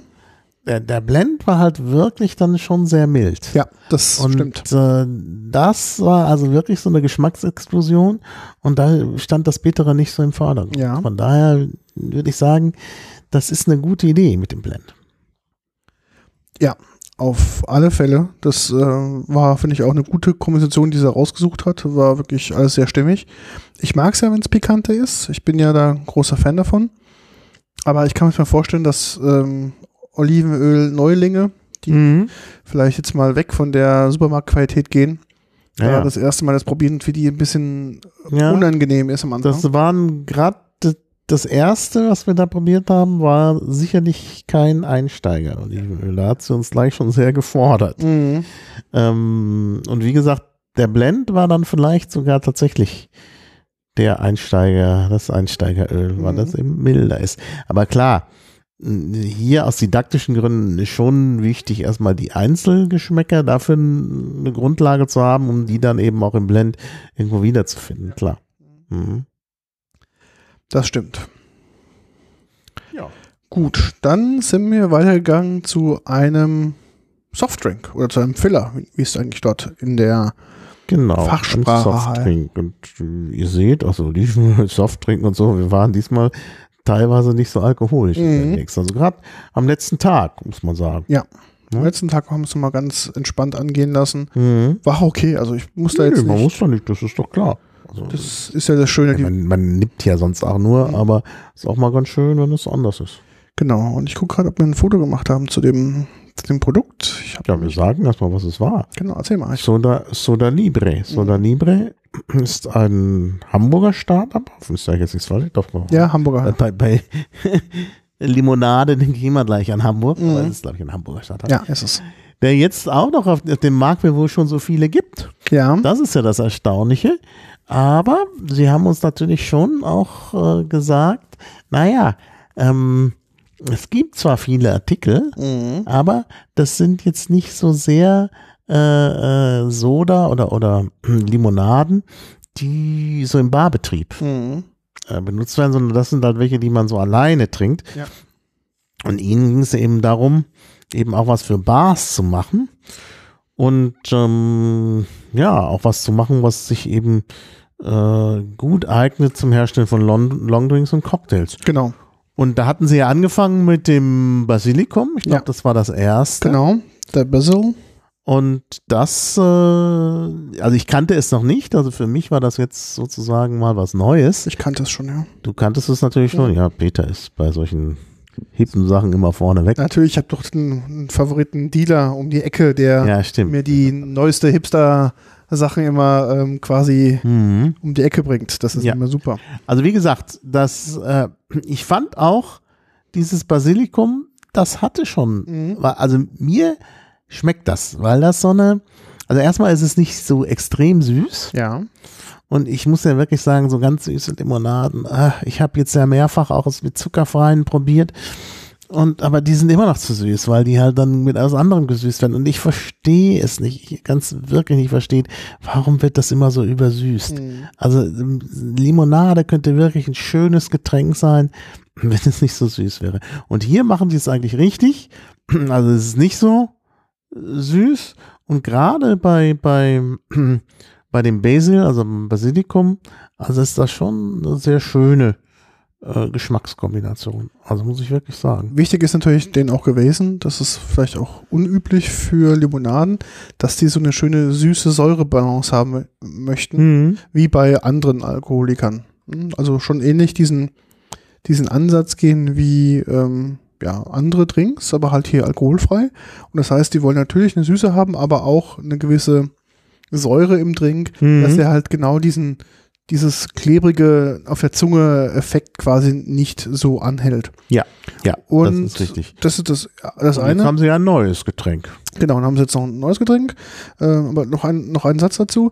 Ähm, interessant ist natürlich auch dieses Getränk, wie du schon vorhin sagtest, für Herstellung von einfachen Cocktails und Longdrinks. Das heißt, du hast eine gute ähm, Basis, also du nimmst halt den Alkohol und dann hast du schon relativ schnell einen gut vorgemischten Filler und kriegst damit schon relativ mit einfachen Mitteln einen sehr guten Cocktail hin, ohne dass du jetzt quasi Mhm. mit 28 Ja, Sirup, klar. Zucker und so weiter noch Natürlich. arbeiten musst, sondern du bist dann quasi relativ schnell einsatzbereit. Mhm. Genau. Und auf der auf dem Barkonvent, gell? Ja. Ja, ich bin noch am Üben, aber eben kriege ich hin. Ähm, haben sie dann auch eine neue Sorte vorgestellt. Mhm. Und das war Ja, das ist äh, Elderflower, also Holunder. Holunder, genau. Also eigentlich etwas, was es auch schon gibt. Also Holunder-Limonaden gibt es sogar irgendwie von Spreequell und anderen. Also ist es im Supermarkt zu bekommen. Und auch hier jetzt wieder mit dem, äh, mit dem Konzentrieren auf äh, die, äh, den Barmarkt Ja. und auch wieder so ein bisschen, also wirklich sehr ausgewogen, auch nicht so süß. Mhm. Also auch ein klasse Getränk. Normalerweise, ich hab, war sehr skeptisch ähm, am Anfang. Ich habe dann auch gleich gesagt, weil wenn ich Holunder kenne und trinke, kriegst du Holunderblüten, Saft, Sirup, wie auch immer, der halt echt nach Zucker schmeckt und dann ein bisschen nach Holunder. Mhm. Holunder ist ja eigentlich so eine ganz, ganz feine, eine ganz, ganz feine Kräuterart, wo du halt so denkst, so, naja, das ist eigentlich sehr delikat, das hat einen sehr schönen Geschmack und alles. Und dann kommt dann diese Zuckerbombe da oben drüber und dann, Mhm. so, dann ist, wird das Ganze so richtig so eklig, total klebrig und schmeckt quasi überhaupt nicht. Und ähm, genau, darum haben sie dann gesagt, okay, wir wollen das anders machen. Und haben quasi auf diesem Event dann ähm, die Horinder-Sorte vorgestellt. Mhm. Ich sehe auf der Homepage, habe ich sie noch nicht gesehen, muss ich ganz ehrlich sagen. Ich habe aber auch jetzt nicht nochmal geguckt. Aber bei, bei Instagram ist es. Genau, bei äh, Instagram. Also, die, da haben sie ja auch Fotos da, die praktisch wahrscheinlich im Zusammenhang auch mit dem ähm, Bar-Convent stehen. genau. Und äh, ja. Genau, da haben sie jetzt quasi auch die Sorte vorgestellt und auch da ist dieser Fruchtigkeits-Süße-Säure-Mix natürlich ganz, ganz ideal. Eignet sich natürlich super zum Purtrinken, zweifelsohne. Und Mhm. natürlich auch als Filler in diversen Cocktails oder Long Drinks Mhm. natürlich problemlos. Sie nehmen natürlich überall ähm, halt nur natürliche Zutaten, da ist jetzt irgendwie nichts ähm, Künstliches drin, darauf achten die, dass die da auch da Fairtrade und super und nachhaltig auch wirtschaften. Und ähm, es gibt dann natürlich auch einige ähm, Cocktail-Empfehlungen auch auf der Homepage, mit was man das mal so mischen kann als, als Idee. Wir haben da mit dem einer der Gründer gesprochen. Mhm. Und zwar war das Thorsten, ich muss gerade überlegen, ich habe die Ja, verwechselt. Thorsten. ja? Genau. Thorsten Hussmann und Haben wir eigentlich dann sogar mit beiden gesprochen. genau mit beiden haben wir sogar gesprochen, genau. Und ich glaube, Thorsten wird uns gleich mal erzählen, wie das Produkt so Genau. funktioniert und was es da so drüber zu erzählen gibt. Dann würde ich sagen, Thorsten, Ton ab. Alles klar. Ja, wir stehen jetzt hier am Stand von Soda Libre. Neben mir steht Thorsten. Guten Morgen. Schönen guten Morgen. Thorsten, wer bist du? Was machst du? Woher kommst du? Ja, ich bin Thorsten Husmann. Ich ähm, habe einen kleinen Rekord in der äh, Industrie, glaube ich. Ich habe zehn Jahre für Bacardi gearbeitet. Äh, zum Schluss habe ich als Focus Manager für acht Länder die Strategien und äh, Umsetzung betreuen dürfen mit den Brandambassadoren für den Bereich Dach Nordics und habe mich in 2015 selbstständig gemacht als äh, Unternehmensberater für Strategien und äh, im Marketing und im Vertrieb für Spirituosen, Softdrinks oder Bier und habe dann in 2017 äh, endlich mein eigenes Produkt launchen dürfen äh, mit einer zweijährigen Vorbereitungszeit und ja, habe äh, Soda Libre 2017 im Juni gegründet. Okay. So, Liebe, was ist das Besondere an eurer Limonade zu allen anderen? Es gibt ja 100.000 Limonaden. Warum kommt ihr jetzt mit einer Limonade auf den Markt, die jetzt auch nicht gerade, sage ich mal, von den Sorten her nicht unstandardmäßig ist? Es ist ja ähm, Edelflower und ähm, Basil ist ja quasi zwei Sorten, die jetzt nichts Neues sind auf dem Markt. Genau, die Idee kam daher, dass ich ähm, im Juni 2015 unterwegs gewesen bin in Hamburg und ich war tatsächlich in einer Bar, äh, wo ich nicht wirklich gedacht habe, einen guten Cocktail zu bekommen, aber ich hatte auch keine Lust auf Bier und einen kurzen dabei. Ja. Aber ich wollte einen ganz einfachen Drink haben. Äh, war ein harter Tag einfach. Ja, Und ähm, äh, war dann halt tatsächlich unfassbar gelangweilt von der Auswahl, die es halt im Longdrink-Bereich gibt. Habe mich dann gefragt, kann das sein? Wir können jeden Geschmack im Cocktailbereich äh, darstellen und es gibt 50 bis 70 verschiedene Limonaden. Aber wenn es halt zum Longdrink-Bereich kommt, müssen wir immer zwischen fünf Stück entscheiden. Wir haben Cola, Energy, Tonic, Ginger Ale und äh, Ginger Beer. Regional vielleicht nochmal Mate oder Bitter Lemon und das war's. Und ich habe mich gewundert, warum die Auswahl hier so rudimentär ist im Vergleich zu beiden anderen äh, Extremen, die wir haben. Und habe dann halt ganz, ganz viele Limonaden probiert und habe eigentlich so ein bisschen für mich selber die These aufgestellt, eine gute Limonade muss hervorragend pur schmecken, aber sie muss eben auch als Filler dienen können. Ähm, Limonade ist nichts anderes als Zitrone oder Säure, Süße und Wasser. Irgendwann ist Kohlensäure dazu gekommen im Laufe der Zeit. Und habe dann versucht, genau das zu beweisen, den Sweet Spot zu finden zwischen purem Genuss, aber ganz einfacher Verwendung auch im Longdrink-Bereich. okay, jetzt habt ihr zwei Produkte auf dem Markt. Ähm, was haben wir denn da? Wir haben einmal Basilikum Zitrone und wir haben einmal Elderflower mit äh, Zitrone. Wir haben angefangen mit Basilikum. Wir hatten von Anfang an hatten wir so drei bis vier Ideen, die wir machen wollten, äh, haben dann aufgrund von finanziellen eigenen Restriktionen äh, uns zuerst mal für eine Sorte entscheiden müssen. Und ich hätte total gerne auch eine Zitronenlimonade gemacht, eine äh, richtig gute. Aber das hätte wahrscheinlich niemand interessiert. Also haben wir gedacht, okay, was können wir machen, das halt ein bisschen Aufmerksamkeit auch bringt. Jetzt sind wir in Hamburg und Hamburg ist sicherlich die äh, Basilikum-Hauptstadt durch den Protagonisten, der Genau, äh, tätig ist, genau. ähm, man hat gesagt, okay, die Farbe ist nicht besetzt im, äh, im, in der Gastronomie. Und ganz viele Bars äh, strugglen einfach oder haben Probleme damit, äh, einen Basil Smash richtig gut und einfach herzustellen. Ja, ist richtig. Und dann haben wir überlegt, was wäre denn, wenn wir diesen Drink demokratisieren, äh, einfacher verfügbar machen, aber auf einem konsistenten äh, Bausteinsystem, ein Zwei-Komponenten-Drink. Und haben uns dann als erste Variante für Basilikum entschieden. Und die Idee hinter war dann halt, dass ich etwas haben wollte, das halt einen Sweet and Sour Mix hat, der so ausgewogen ist wie in einer Cocktailbar und äh, das dann als Limonade hochzuziehen. Okay. Das heißt, ähm, den probieren wir jetzt gleich am besten mal. Ja, sehr gerne.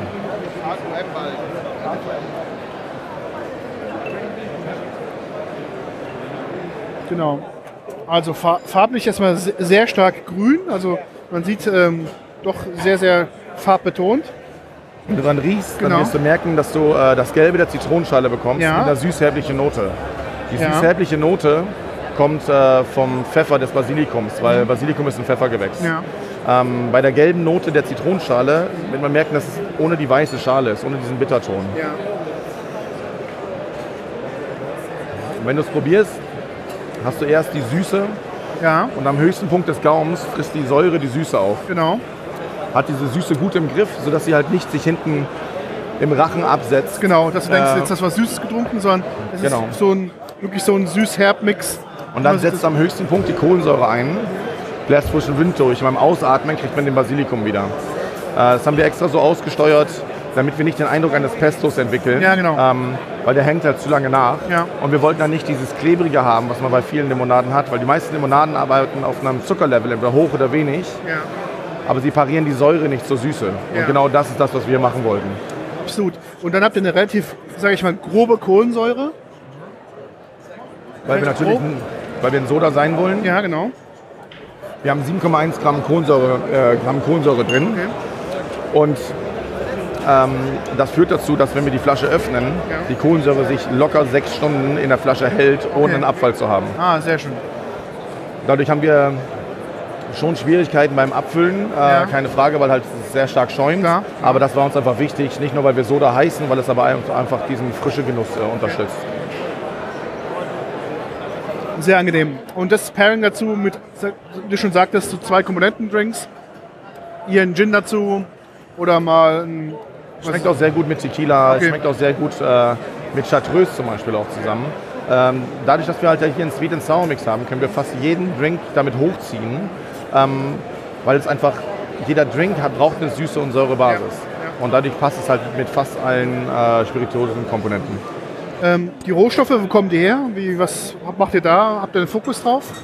Ähm, na, wir arbeiten auf einem Geschmacksprofil, das wir erreichen wollen. Und äh, es jetzt geht jetzt weniger darum, dass wir sagen, okay, das muss genau aus Amalfi kommen, die Zitrone oder dergleichen, sondern es ist mehr, dass wir dahin gehen, okay, wir wollen das wollen wir erreichen, das soll das Endprodukt sein. Ähm, und dann arbeiten wir mit dem Rohstoffproduzenten zusammen und auch mit dem Labor zusammen, damit wir natürlich auch alle Genehmigungen kriegen, Ja. die wir in Deutschland so brauchen, damit wir auch verkaufen dürfen. Ja, Ja, okay. und dann haben wir noch eine zweite Sorte. Ganz kurz, wie, groß So. ist der Zuckeranteil? Wie viel Äh, Gramm? 8,1 Gramm. Aber ich glaube, du merkst es jetzt auch schon nach einer Zeit, ähm, dass es eben nicht dieses klebrige Etwas ist hinten im ja, Hals. se- es ist sehr angenehm. Also es macht gar nicht diesen krassen, limonadigen, süßen Eindruck, sondern es ist wirklich dieses Frucht, Säure, süße Spiel ist wirklich sehr ausgeglichen. Bei der zweiten Sorte ähm, wollte ich etwas, äh, etwas breiter gehen, auch in der Wahrnehmung, weil natürlich ein zweites innovatives Produkt, ich wollte nicht in Schönheit sterben, sagen wir Ja. mal. Es muss halt auch so ein bisschen äh, eine gewisse Reichweite haben können und die Akzeptanz von Holunder ist wahrscheinlich deutlich höher als vom Basilikum ähm, in, in Drinks. Ist ja jetzt in der breiten Masse nicht unbedingt bekannt. Ja. Ähm, bei Holunder finde ich so schön, Holunder ist so ein typisches äh, äh, Kraut, dass wenn du es halt trinkst, dass es halt sich so richtig schön breit in den Arm nimmt ähm, und halt ein tolles Geschmacksbild entwickelt. Es wird ganz groß und breit im Mund. Der Nachteil bei Holunder ist aber, das ist so wie bei einer Umarmung, die 50 Sekunden zu lang ist von jemandem, Ja, den du nicht kennst. Ja, ja. Äh, es geht halt zu lang. Das heißt, man muss sie wieder, man muss sie wieder abarbeiten. Und das haben wir hier mit der Zitrone gemacht. Das heißt, wenn wir es gleich probieren werden, wenn wir merken, dass die Holunder ganz breit und präsent ist und die Zitrone ist dann peu à peu abarbeitet, sodass es halt nachher im Rachen ganz angenehm äh, abfließt.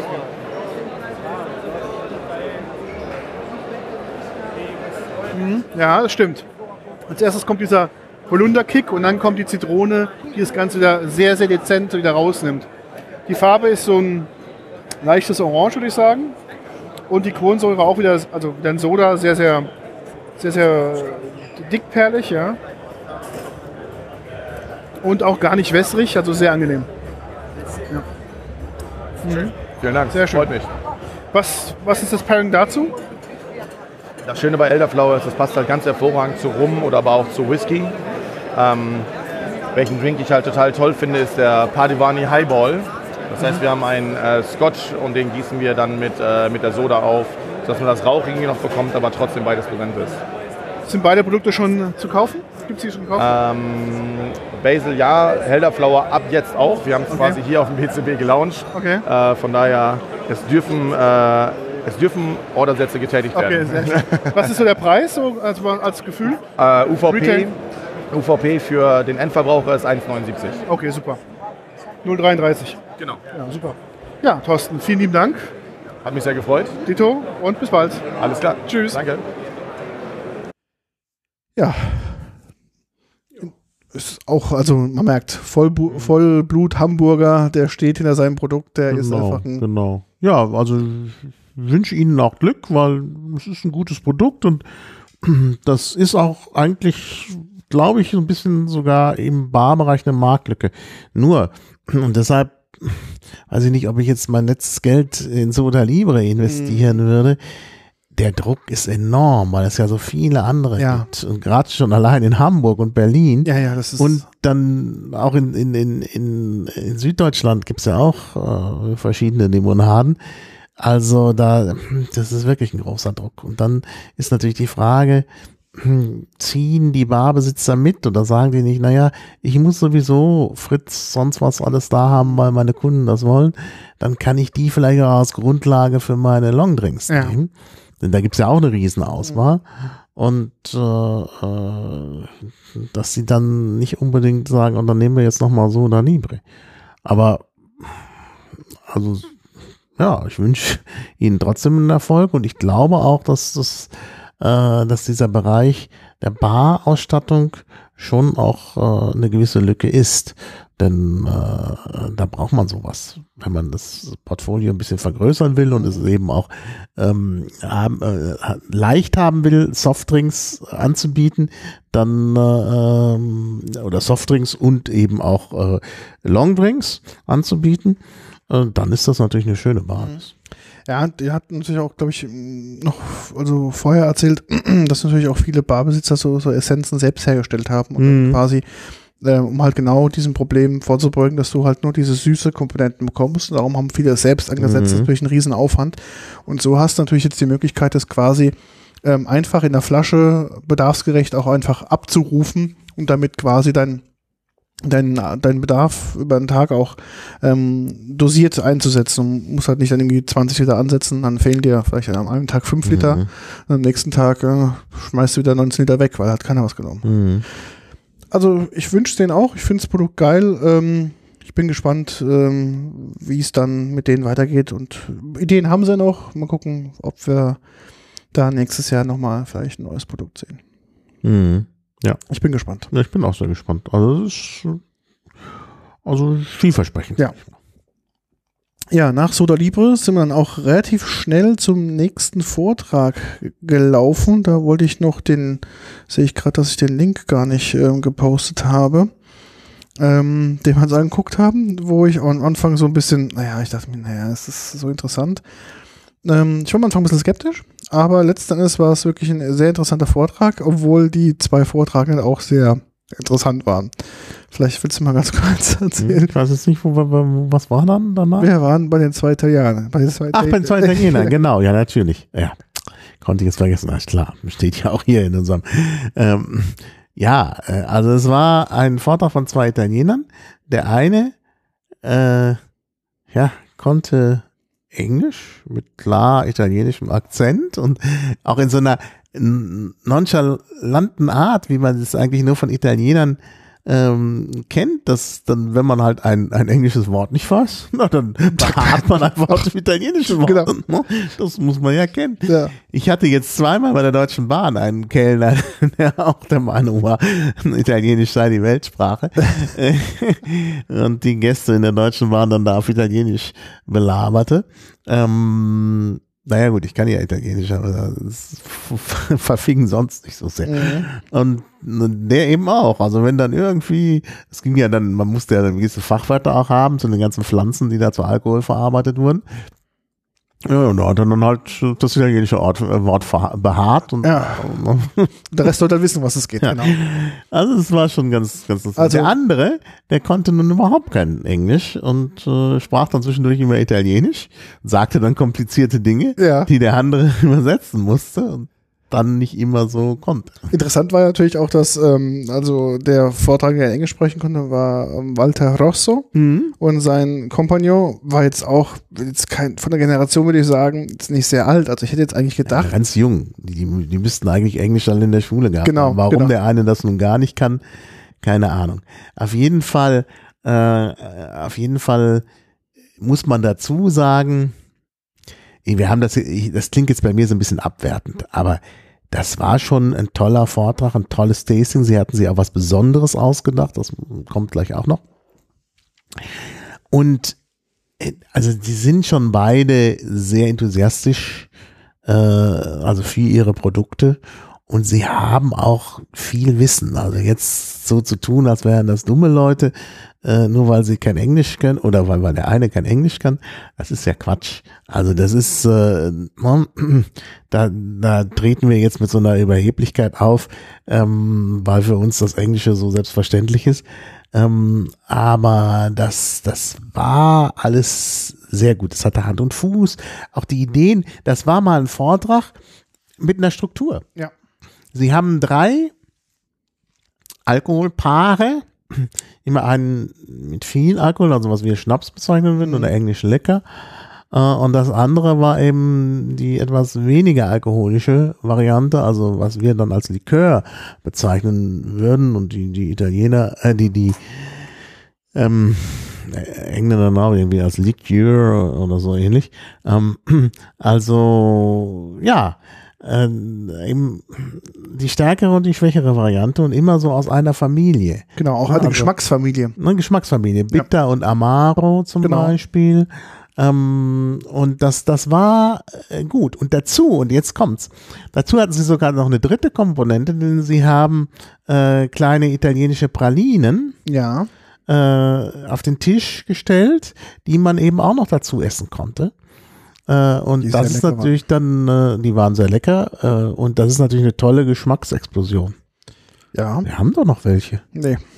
Die waren doch in der Kiste. Ja, der, glaubst du? Ja. Die sind in meinem, die sind durch mein Speisesystem schon durchgelaufen. Ah, sieh an. Jetzt dachte ich, könnten wir noch was dazu probieren, denn wir wollten probieren und da hast du die schon aufgegessen. Sieh, Ich habe die schon aufgegessen. sieh an. Naja, Macht nix, denn wir können jetzt quasi, Pralinen ähm, sitzen jetzt sozusagen leibhaftig vor mir. genau, die Pralinen waren aus einer Manufaktur Ja, aus Turin. aus Turin, genau. Ich glaube auch, die sagte die älteste Pralinenmanufaktur in Mhm. Turin, Genau. die den dessen Namen ich jetzt gerade nochmal schnell nachgucken ja, muss. Hättest du mal nicht alles aufgegessen. Habe ich schon. Den hier? Ähm, genau, Bar, Bar, Barati, Barati, Mhm, genau. Barati Malino, Malino, genau.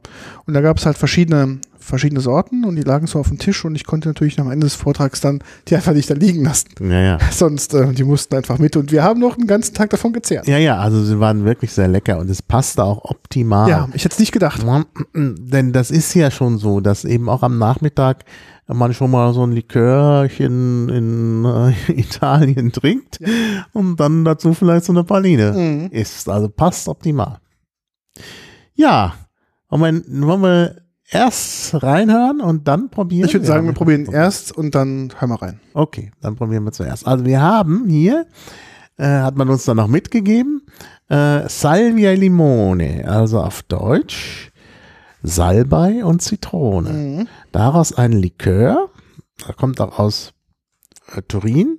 Da müssen wir noch dazu sagen, sie hatten eigentlich, äh, sie hatten verschiedene Firmen, die sie vertreten. Mhm. Also der eine, der andere ähm, Vortragende kam von äh, dieser Firma Jefferson? äh, äh, Vecchio Magazine Doganale Genau, richtig, ja. mit einem bestimmten Produktportfolio, wo es auch ganz besondere Sachen gab, eben zum Beispiel auch Bergamott und so, worüber wir einiges gelernt haben. Ähm, das kommt aber dann auch in dem Gespräch, das brauche ich jetzt nicht vorwegzunehmen. Und mir schmeckte aber gerade am besten, weil das wirklich außergewöhnlich war, dieser Salvia e Limone, also 25% Alkohol. Du beschreibst gleich die Flasche, Ja. schenken erstmal ein. Stopp, stopp, stopp. Geruch schon ist so großartig. Oh ja, das ist, Ah, das ist ein es so, schönes Getränk. ist nur genau. 25 Prozent. Genau. Also die Flasche ist ähm, erstmal eine weiße Flasche, die ähm, oben etwas bauchiger wird.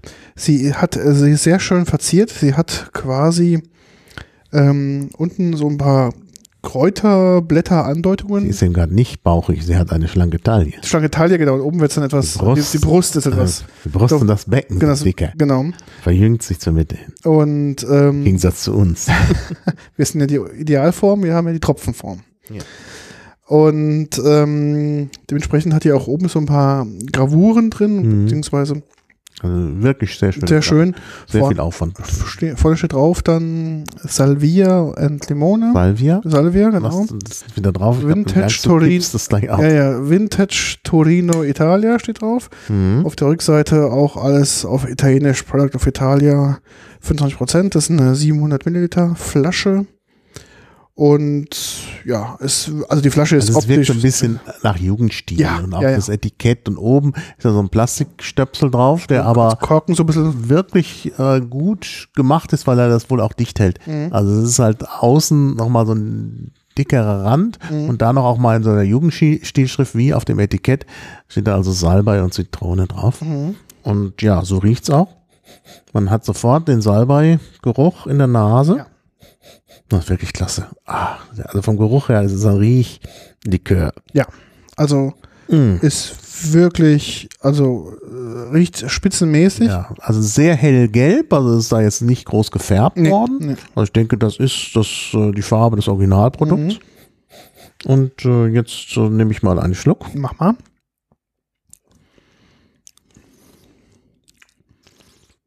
Oh, super. Mm, sehr gut. Also wirklich extrem. Man merkt am Anfang doch die Milde des Mhm. Salbeis Mhm. und anschließend kommt quasi das, das Saure der Limone durch. genau. Beides schmeckt extrem natürlich. Es ist wirklich, Ja. es schmeckt null künstlich. Mhm. Es ist wirklich, als ob du Ja. Salbei in den Mund nimmst und anschließend Genau. dir eine Zitrone reinpresst. Mhm. Und dann zum Schluss kommt so ein bisschen eine bittere Note, Aber auch eine Süße. Auch eine Süße, das wollte ich gerade sagen. Also ein bisschen Süße kommt dann zum Schluss, aber auch ein bisschen was Bitteres. Es Ist hier auch ein Ersatz für den Wermut. Also da ist Mhm. möglicherweise sogar Wermut drin, das weiß ich nicht genau. Oder das kommt tatsächlich vom Salbei, diese, dieser Bittergeschmack. Ähm, müsste doch eigentlich draufstehen. Das ist ja nicht, aber bist du ja der Experte. Ja, nee, nee, hier steht, dass man es warm und kalt trinken kann. genau, Dass man das, das sage ich gleich kann. mal zu, Das gleich ist, was, äh, ja. Wir haben es natürlich jetzt hier warm. Mhm. Via Marconi äh, aus dem Ort Vidracco in der Nähe von Turin. Ähm, aber steht nicht genau drin, was, was drin ist. Da lassen sich die Italiener wieder nicht in die Karten gucken. Aber eigentlich, ich dachte, das sei. Aber gut, steht natürlich vorne drauf, dass Salbei und Limone drin ist. Äh, Zitrone drin ist. Es ist die Frage nur, ob da noch was anderes drin ist. Aber wahrscheinlich gar nicht mal. Wahrscheinlich ist diese, diese Bitternote kommt wahrscheinlich vom Salbei. Ja, das kann gut möglich sein. Mhm. Ähm, ich kann mir das auch extrem gut vor, also pur warm schmeckt es wirklich sehr, sehr gut. Ja, ich kann mir das auch sehr gut vorstellen.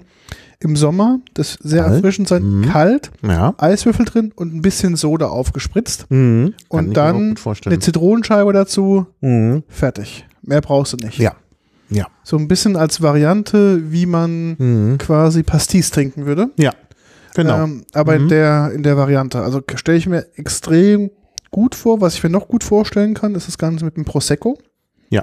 Einen schönen, trockenen Prosecco, Mhm. der relativ wenig eigene Süße hat. mhm. Und dann quasi das mit dazu ist, glaube ich, Bombe. Oder ein Sekt auch. Ja. Also es ging, glaube ich, auch im Sekt. Doch, das kann ich mir gut vorstellen.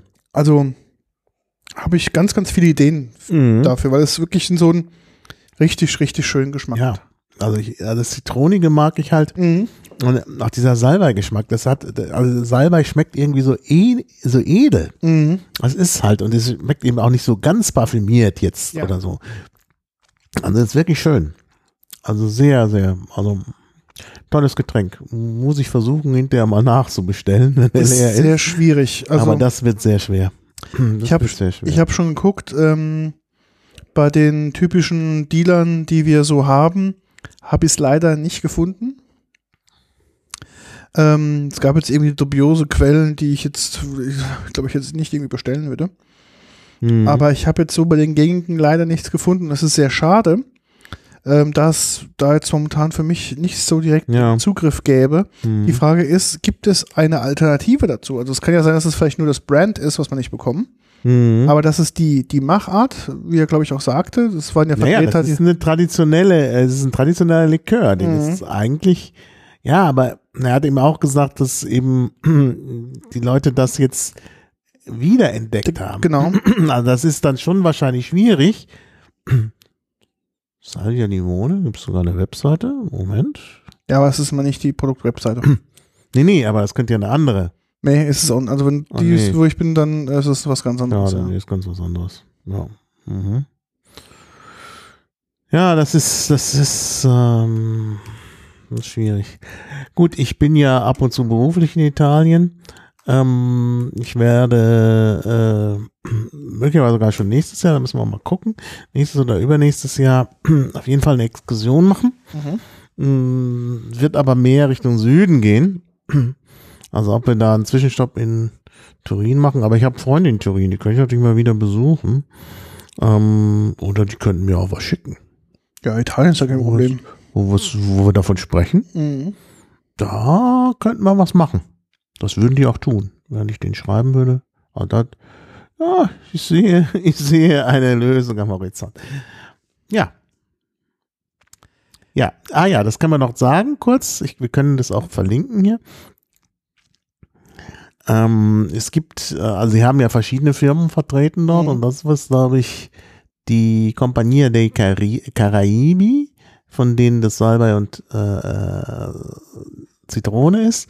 Und das andere ist eben das Magazzino, Vecchio Magazzino Doganale. Also das eine ist äh, aus Norditalien, die Compagnia dei Caraibi, trotz des Namens. Ähm, und äh, das ist, Vecchio Magazzino ist aus Süditalien, aus der Gegend, wo auch der, äh, das Bergamott herkommt, ähm, also Kalabrien. Und ähm, ja, also von daher war das sozusagen genau, war das sozusagen gesamtitalienisch. Ja, ja. Genau, und äh, wir haben dann die Gelegenheit genutzt, ähm, mit äh, Walter Gosso nochmal äh, zu sprechen am Stand. Das äh, Gespräch hast du gehalten, war Ja. sehr interessant, geht jetzt Mhm. noch ein bisschen, äh, ein bisschen nochmal ins, ins Detail, ein bisschen tiefer. Und ähm, ich würde sagen, wir lassen mal Walter, also wir lassen euch beiden mal hier mal Ja. sprechen. Ja? Genau. Dann mal los. Yeah, we are here with uh, Wal, uh, Wal Walter. Rosso. Rosso? Gosso, yes, correct. Yeah, at the stand of uh, Compagnia dei, Dei Caraibi, Caraibi. progressive. Progressive. and we just listened to your talk. Yes. So can you introduce yourself and say what you talked about? Oh, today we're talking about the Italian liquors. Okay, in this case we have the pairing with the put together in three different time. White vermouth and uh, um, Madame Milou is a herbal liquor. Sage and lemon, salvia limone in Italian language, liquor with um, bergamot liquor from Calabria, and uh, bitter rouge is our bitter to produce in Piedmont, pairing with Amaro Jefferson. Amaro Jefferson is uh, from Calabria, again the same company. We have a Compagnia Caraibi and Vecchio Magazzino Doganale. So we distribute this product and Yeah. we paint together, we work it together. And why did you pair these uh, specific liquors? Yeah, the specific because uh, white vermouth and um, Madame Milou, what is the, the sense we we pairing? The herbs inside and the botanicals. Why? The different, okay, vermouth have a Artemisia, okay, I've seen to inside, okay. Take out this, many herbs and many botanicals is the same way. Mm-hmm. So chamomile, gentian, so achillea, so cardamom, coriander, so licorice. It's the same botanicals used for vermouth. You can use for the liquor. Mm-hmm. But you see, Madame Milou is 45 ABV alcohol, vermouth 18. Yeah. What is the difference? The base of alcohol. Yeah. Vermouth is a wine, white mm-hmm. wine. Mm-hmm. In this case, with the Riserva Calalberto, we use Erba Luce di Caluso and Moscato d'Asti. Madame Milou, the base is alcohol mm-hmm. with aromas and sugar. Vermouth is a white wine with aromas in different ways for extraction, infuse, maceration, distillation, and sugar. That's Yeah. it's different product. It's the same way with the botanicals. Yeah. Okay. Mm-hmm. The second, with the sage and lemon mm-hmm. and the bergamot, that's a true liquor. Mm-hmm. Why true liquor? In the sense, sage and lemon is coming from historical, typical drink for the children in Piedmont. Have a soda with a lemonade, and sometimes the grandmother make inside the um, mint, sage, rosemary for to make more fresh this soft drink. Mm-hmm. After many years, to convert this soft drink in the rosolio. Rosolio is typical liquor from Piedmont. Mm-hmm. In this case, I have a liquor with the sage and lemon. Mm-hmm. Natural extraction, okay, fresh sage and the fresh lemon peel, no juice, and we produce the sage lemon liquor. Yeah. Another, in front we have the bergamot Yeah. from the Calabria. You remember in the masterclass, you can find the bergamot only in Calabria. So, the bergamot is amazing citric fruit, the origin only from Calabria. Mm-hmm. So you found the bergamot with another country, don't buy. Yeah. Okay, but it's a fake. so, it's only fresh bergamot to make mm-hmm. this liquor. A little touch inside of the cardamom and the coriander for to make more fresh the liquor. And uh, the extraction is a natural, fresh, and it's a liquor, another 25 heavy alcohol. So very fresh. These two products is very good for the mixology. If you like to drink alone with a splash of soda and uh, ice uh, or some another soft drink, for example, tonic water, it's very good. This case we pairing together because it's a very classic liquor. Yeah. But, But, you see citric. yeah, but one is coming from the north of Italy and, And the other from the, from the south. So this is uh, totally different tradition. with the tradition because in the south, uh, many mm-hmm. people like use the orange, Yeah. grapefruit, and the bergamot. From the north, mm-hmm. like more use the lemon and mm-hmm. the chinotto. Chinotto is another citric fruit. It's coming from Liguria, Mm-hmm. whether in Italy we call it the Italian cola. It's a chinotto soft drink. Mm-hmm. So in Italy, many people don't drink Coca-Cola, but drink chinotto. Mm-hmm. It's another citric fruit from Liguria and sometimes from Sicily. Okay, that's a classic Nordic style, South style, but you can compare together Yeah. because different way, but the, the soul and finally it's the same. Mm. Okay, but Yeah. north and south, more sweet, more bitter. Yeah. North like more bitter tasting, South Italy like more sweety tasting. But what is the the connection?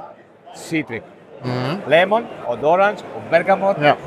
or citric. Yeah. Mhm. And the last pair. The is last also- is more strong, of Yeah. course. That's for for, for uh, yeah, the bitter was really bitter. true man. okay, because bitter is Italian classic tasting because everybody bitter. Ah, red. Yes, the product is red, but it's not bitter because red. Bitter because in Italy bitter is a taste. It's a taste of the, this liquor. It's a bitter. It's category for Yeah. us. But it could uh, could have another color then. White. We produce Yeah. the white bitter. Yeah. It's no color inside because color normally, normally many, many brands use the cochinilla or natural uh, color, Mm-hmm. synthetic color you can use. In this case, we use the natural color. Mm-hmm. For example, no cochinilla, mm-hmm. no more cochinilla. Many brands in Italy don't use more the cochinilla. Use the natural color. Today it's very easy. You can find a good color. Okay, but for us, bitters no color is a taste because it's very uh, Americante Mm-hmm. Italian words. So, but we can translate in English uh, very bitter. Yeah. Okay, so that's our tasting. Yeah, So it's that's really bitter. True Italian tasting. So, that. Yes. Yeah. Because, for example, this this product, Bitter Rouge, Mm. many people in Italy like just shaking and service in martini glass. Yeah. Orange beer, that's it. It's a aperitif. Okay. Mm. Yeah. But it's more famous, you know, for the mass of the cocktail Negroni Mm-hmm. and Americano on the Torino Milano. It's a bitter and vermouth together. Another cocktail famous where they use the bitter is a Cardinale Mm-hmm. and uh, or Boulevardier. What? what? Boulevardier. So it's what a is the Mm-hmm. rye whiskey or bourbon whiskey with the bitter and vermouth. and the cardinale? What is that? Cardinale is uh, the, the gin with the dry vermouth in this case and the bitter. Ah, That's from Rome. Was born in Rome, this. Mm-hmm. Yeah. Cardinale. Yeah. Cardinale, Yeah, you know, are many Vatican and the cardinals. Pope uh, this. Yeah. Okay. A Pope like a drink. yeah. So, and, and the last drink? and the last is Amaro Jefferson. Yeah. Amaro Jefferson is Amaro. yeah. You remember the, the word from uh, Ivano say, Amaro is not digestive. Mm-hmm. Yeah. Mm-hmm. That's true. That's true because it's correct. Sugar and alcohol can possible is for the digestive. Yeah. That's no sense. Yeah. But the herb inside, botanicals, roots inside, but normally the property from this product is digestive. Mm-hmm. Yes, but then when you say that's a digestive product, mm, mm. it's good. It's more well. You say it's very good after dinner. Mm-hmm. That's different. Mm-hmm. So not for the dishes, but possibly have a great, great sensation when you drink the stomach because these herbs, the properties are digestive, but it's amaro. Yeah. But by sweet. You know, that's very, I know understand outside Italy, it's very difficult to understand uh, this word, no? Amaro, bitter, uh, so because amaro, yes, but sweet.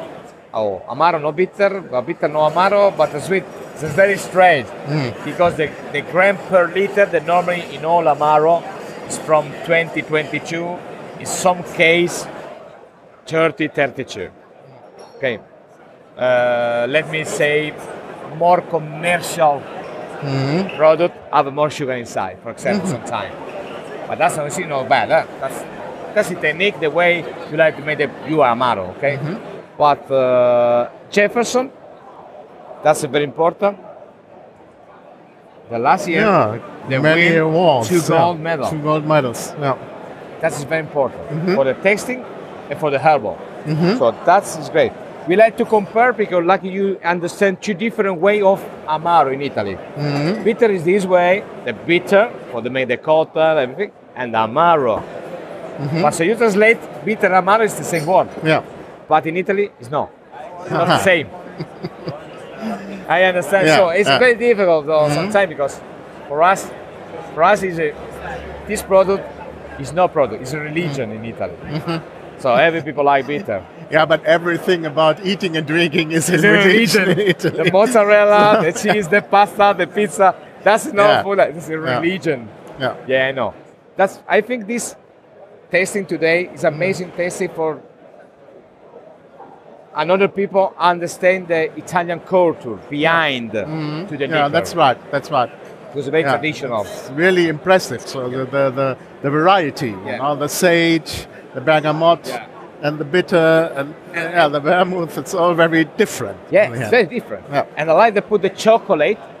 Chocolate is another tradition. Well, chocolate is born in Belgium, was born in Belgium, of course. But in Italy, the tradition with the chocolate is amazing. Mm-hmm. And more from Turin.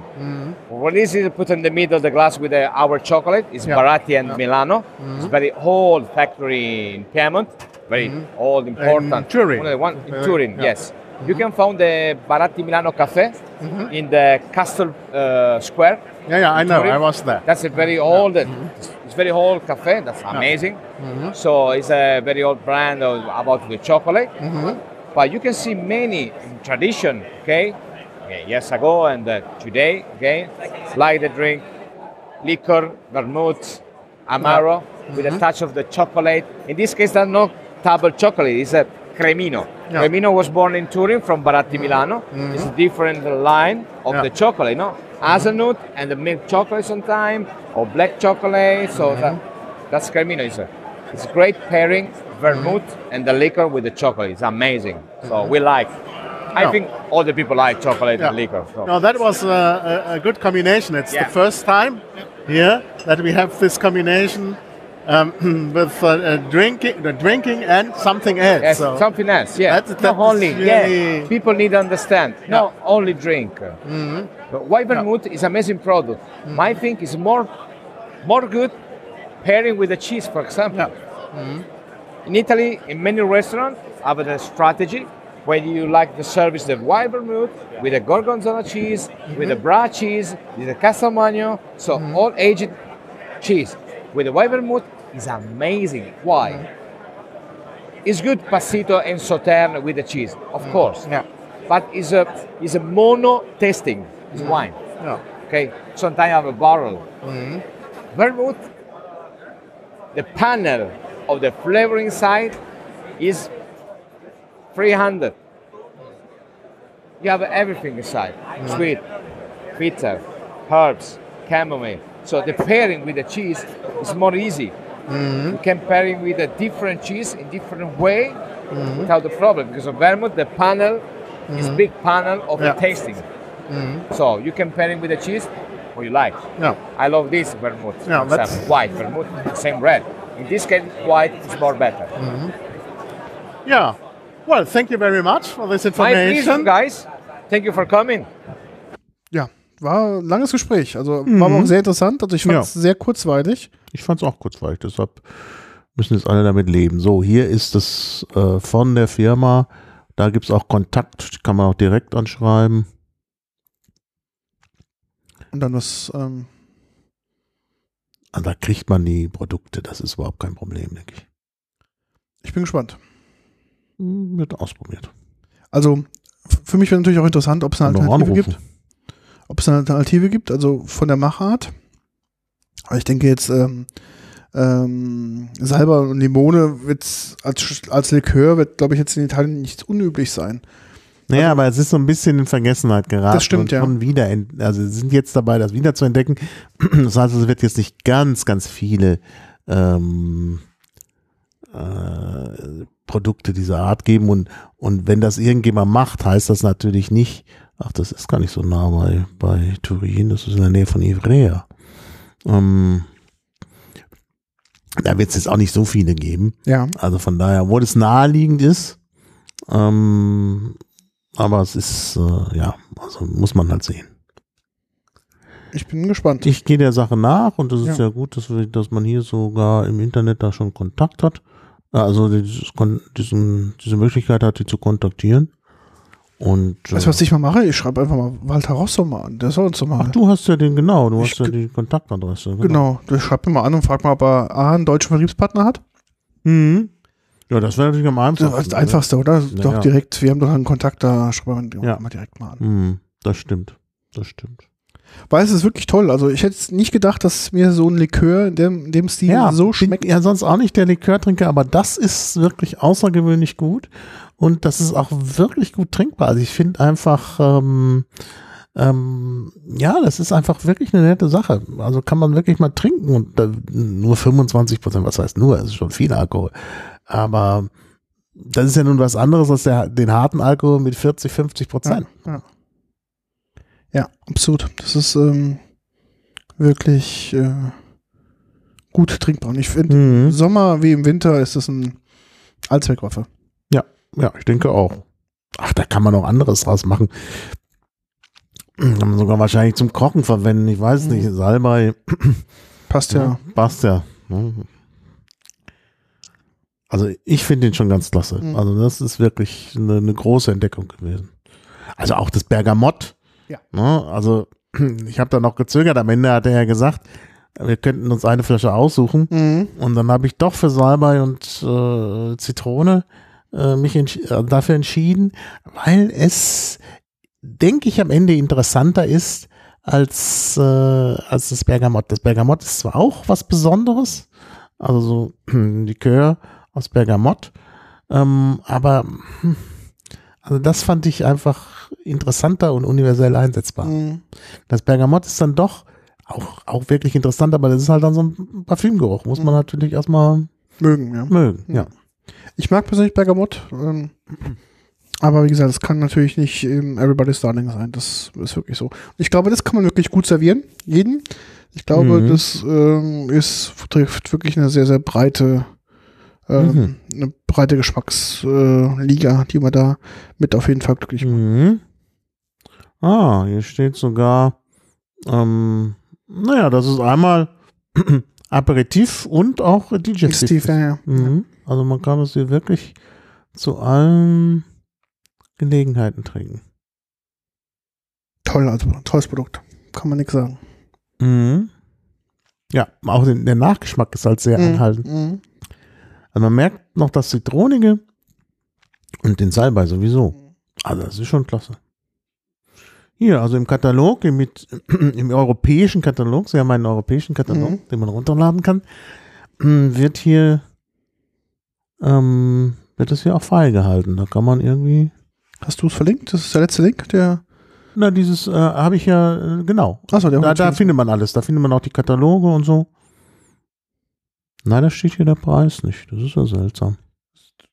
Reden wir vom äh, Link Nummer 124? Also, oder von was redest du? Äh, also ich habe es hier drin. Moment, ich habe es da äh, gerade reingekippt. Ist es die 124? Salvia Limone, 124. Okay, Ja, und da ist auch der gesamte Katalog dieser Getränke, wo auch die anderen Mhm. dabei sind, die, die äh, äh, besprochen wurden. Ah, okay. Mhm. Ich finde nur die Preise nicht, aus irgendwelchen Gründen. Nee, steht nicht drauf. Ich habe es auch nicht gefunden. Das ist ja seltsam. Hier steht da sogar, dass man, also Geschenkboxen und sowas alles, aber keine Preise. Das ist seltsam. Wahrscheinlich muss Hm. man die aushandeln. Genau. Abbildung ähnlich, Preise, Verhandlungssache. Ich bin gespannt. Mhm. Tja, Ich schreibe Walter mal eine Mail und ist er mal, das muss doch irgendwie machbar sein. der sollte mal was organisieren. Ja, sehr schön. Ja, Gut, ich glaube, dann sind wir auch heute mit der Folge durch. schon durch. Ja, das ist, glaube ich, das letzte Thema, oder? Das war das letzte Ja, Thema. Genau, das war das letzte Thema. Ja gut, ich glaube, unsere Zuhörer haben ja jetzt noch die ganzen ähm, O-Töne noch gehört. Das ist Genau, schon eine ja, ganze, eine ganze Reihe. Ganze Menge, das stimmt schon. Und ich will erinnern nochmal, bitte, bitte schreibt Bewertungen. ja. Das ist jetzt schwer geworden, man kann es nämlich nicht mehr verlinken. Weil man auf der iTunes-Seite nicht mehr kommentieren kann. Man kann nur in der App kommentieren, in der Mhm. Podcast-App von Apple. Und naja, die muss man erstmal haben. Das ist halt das Problem.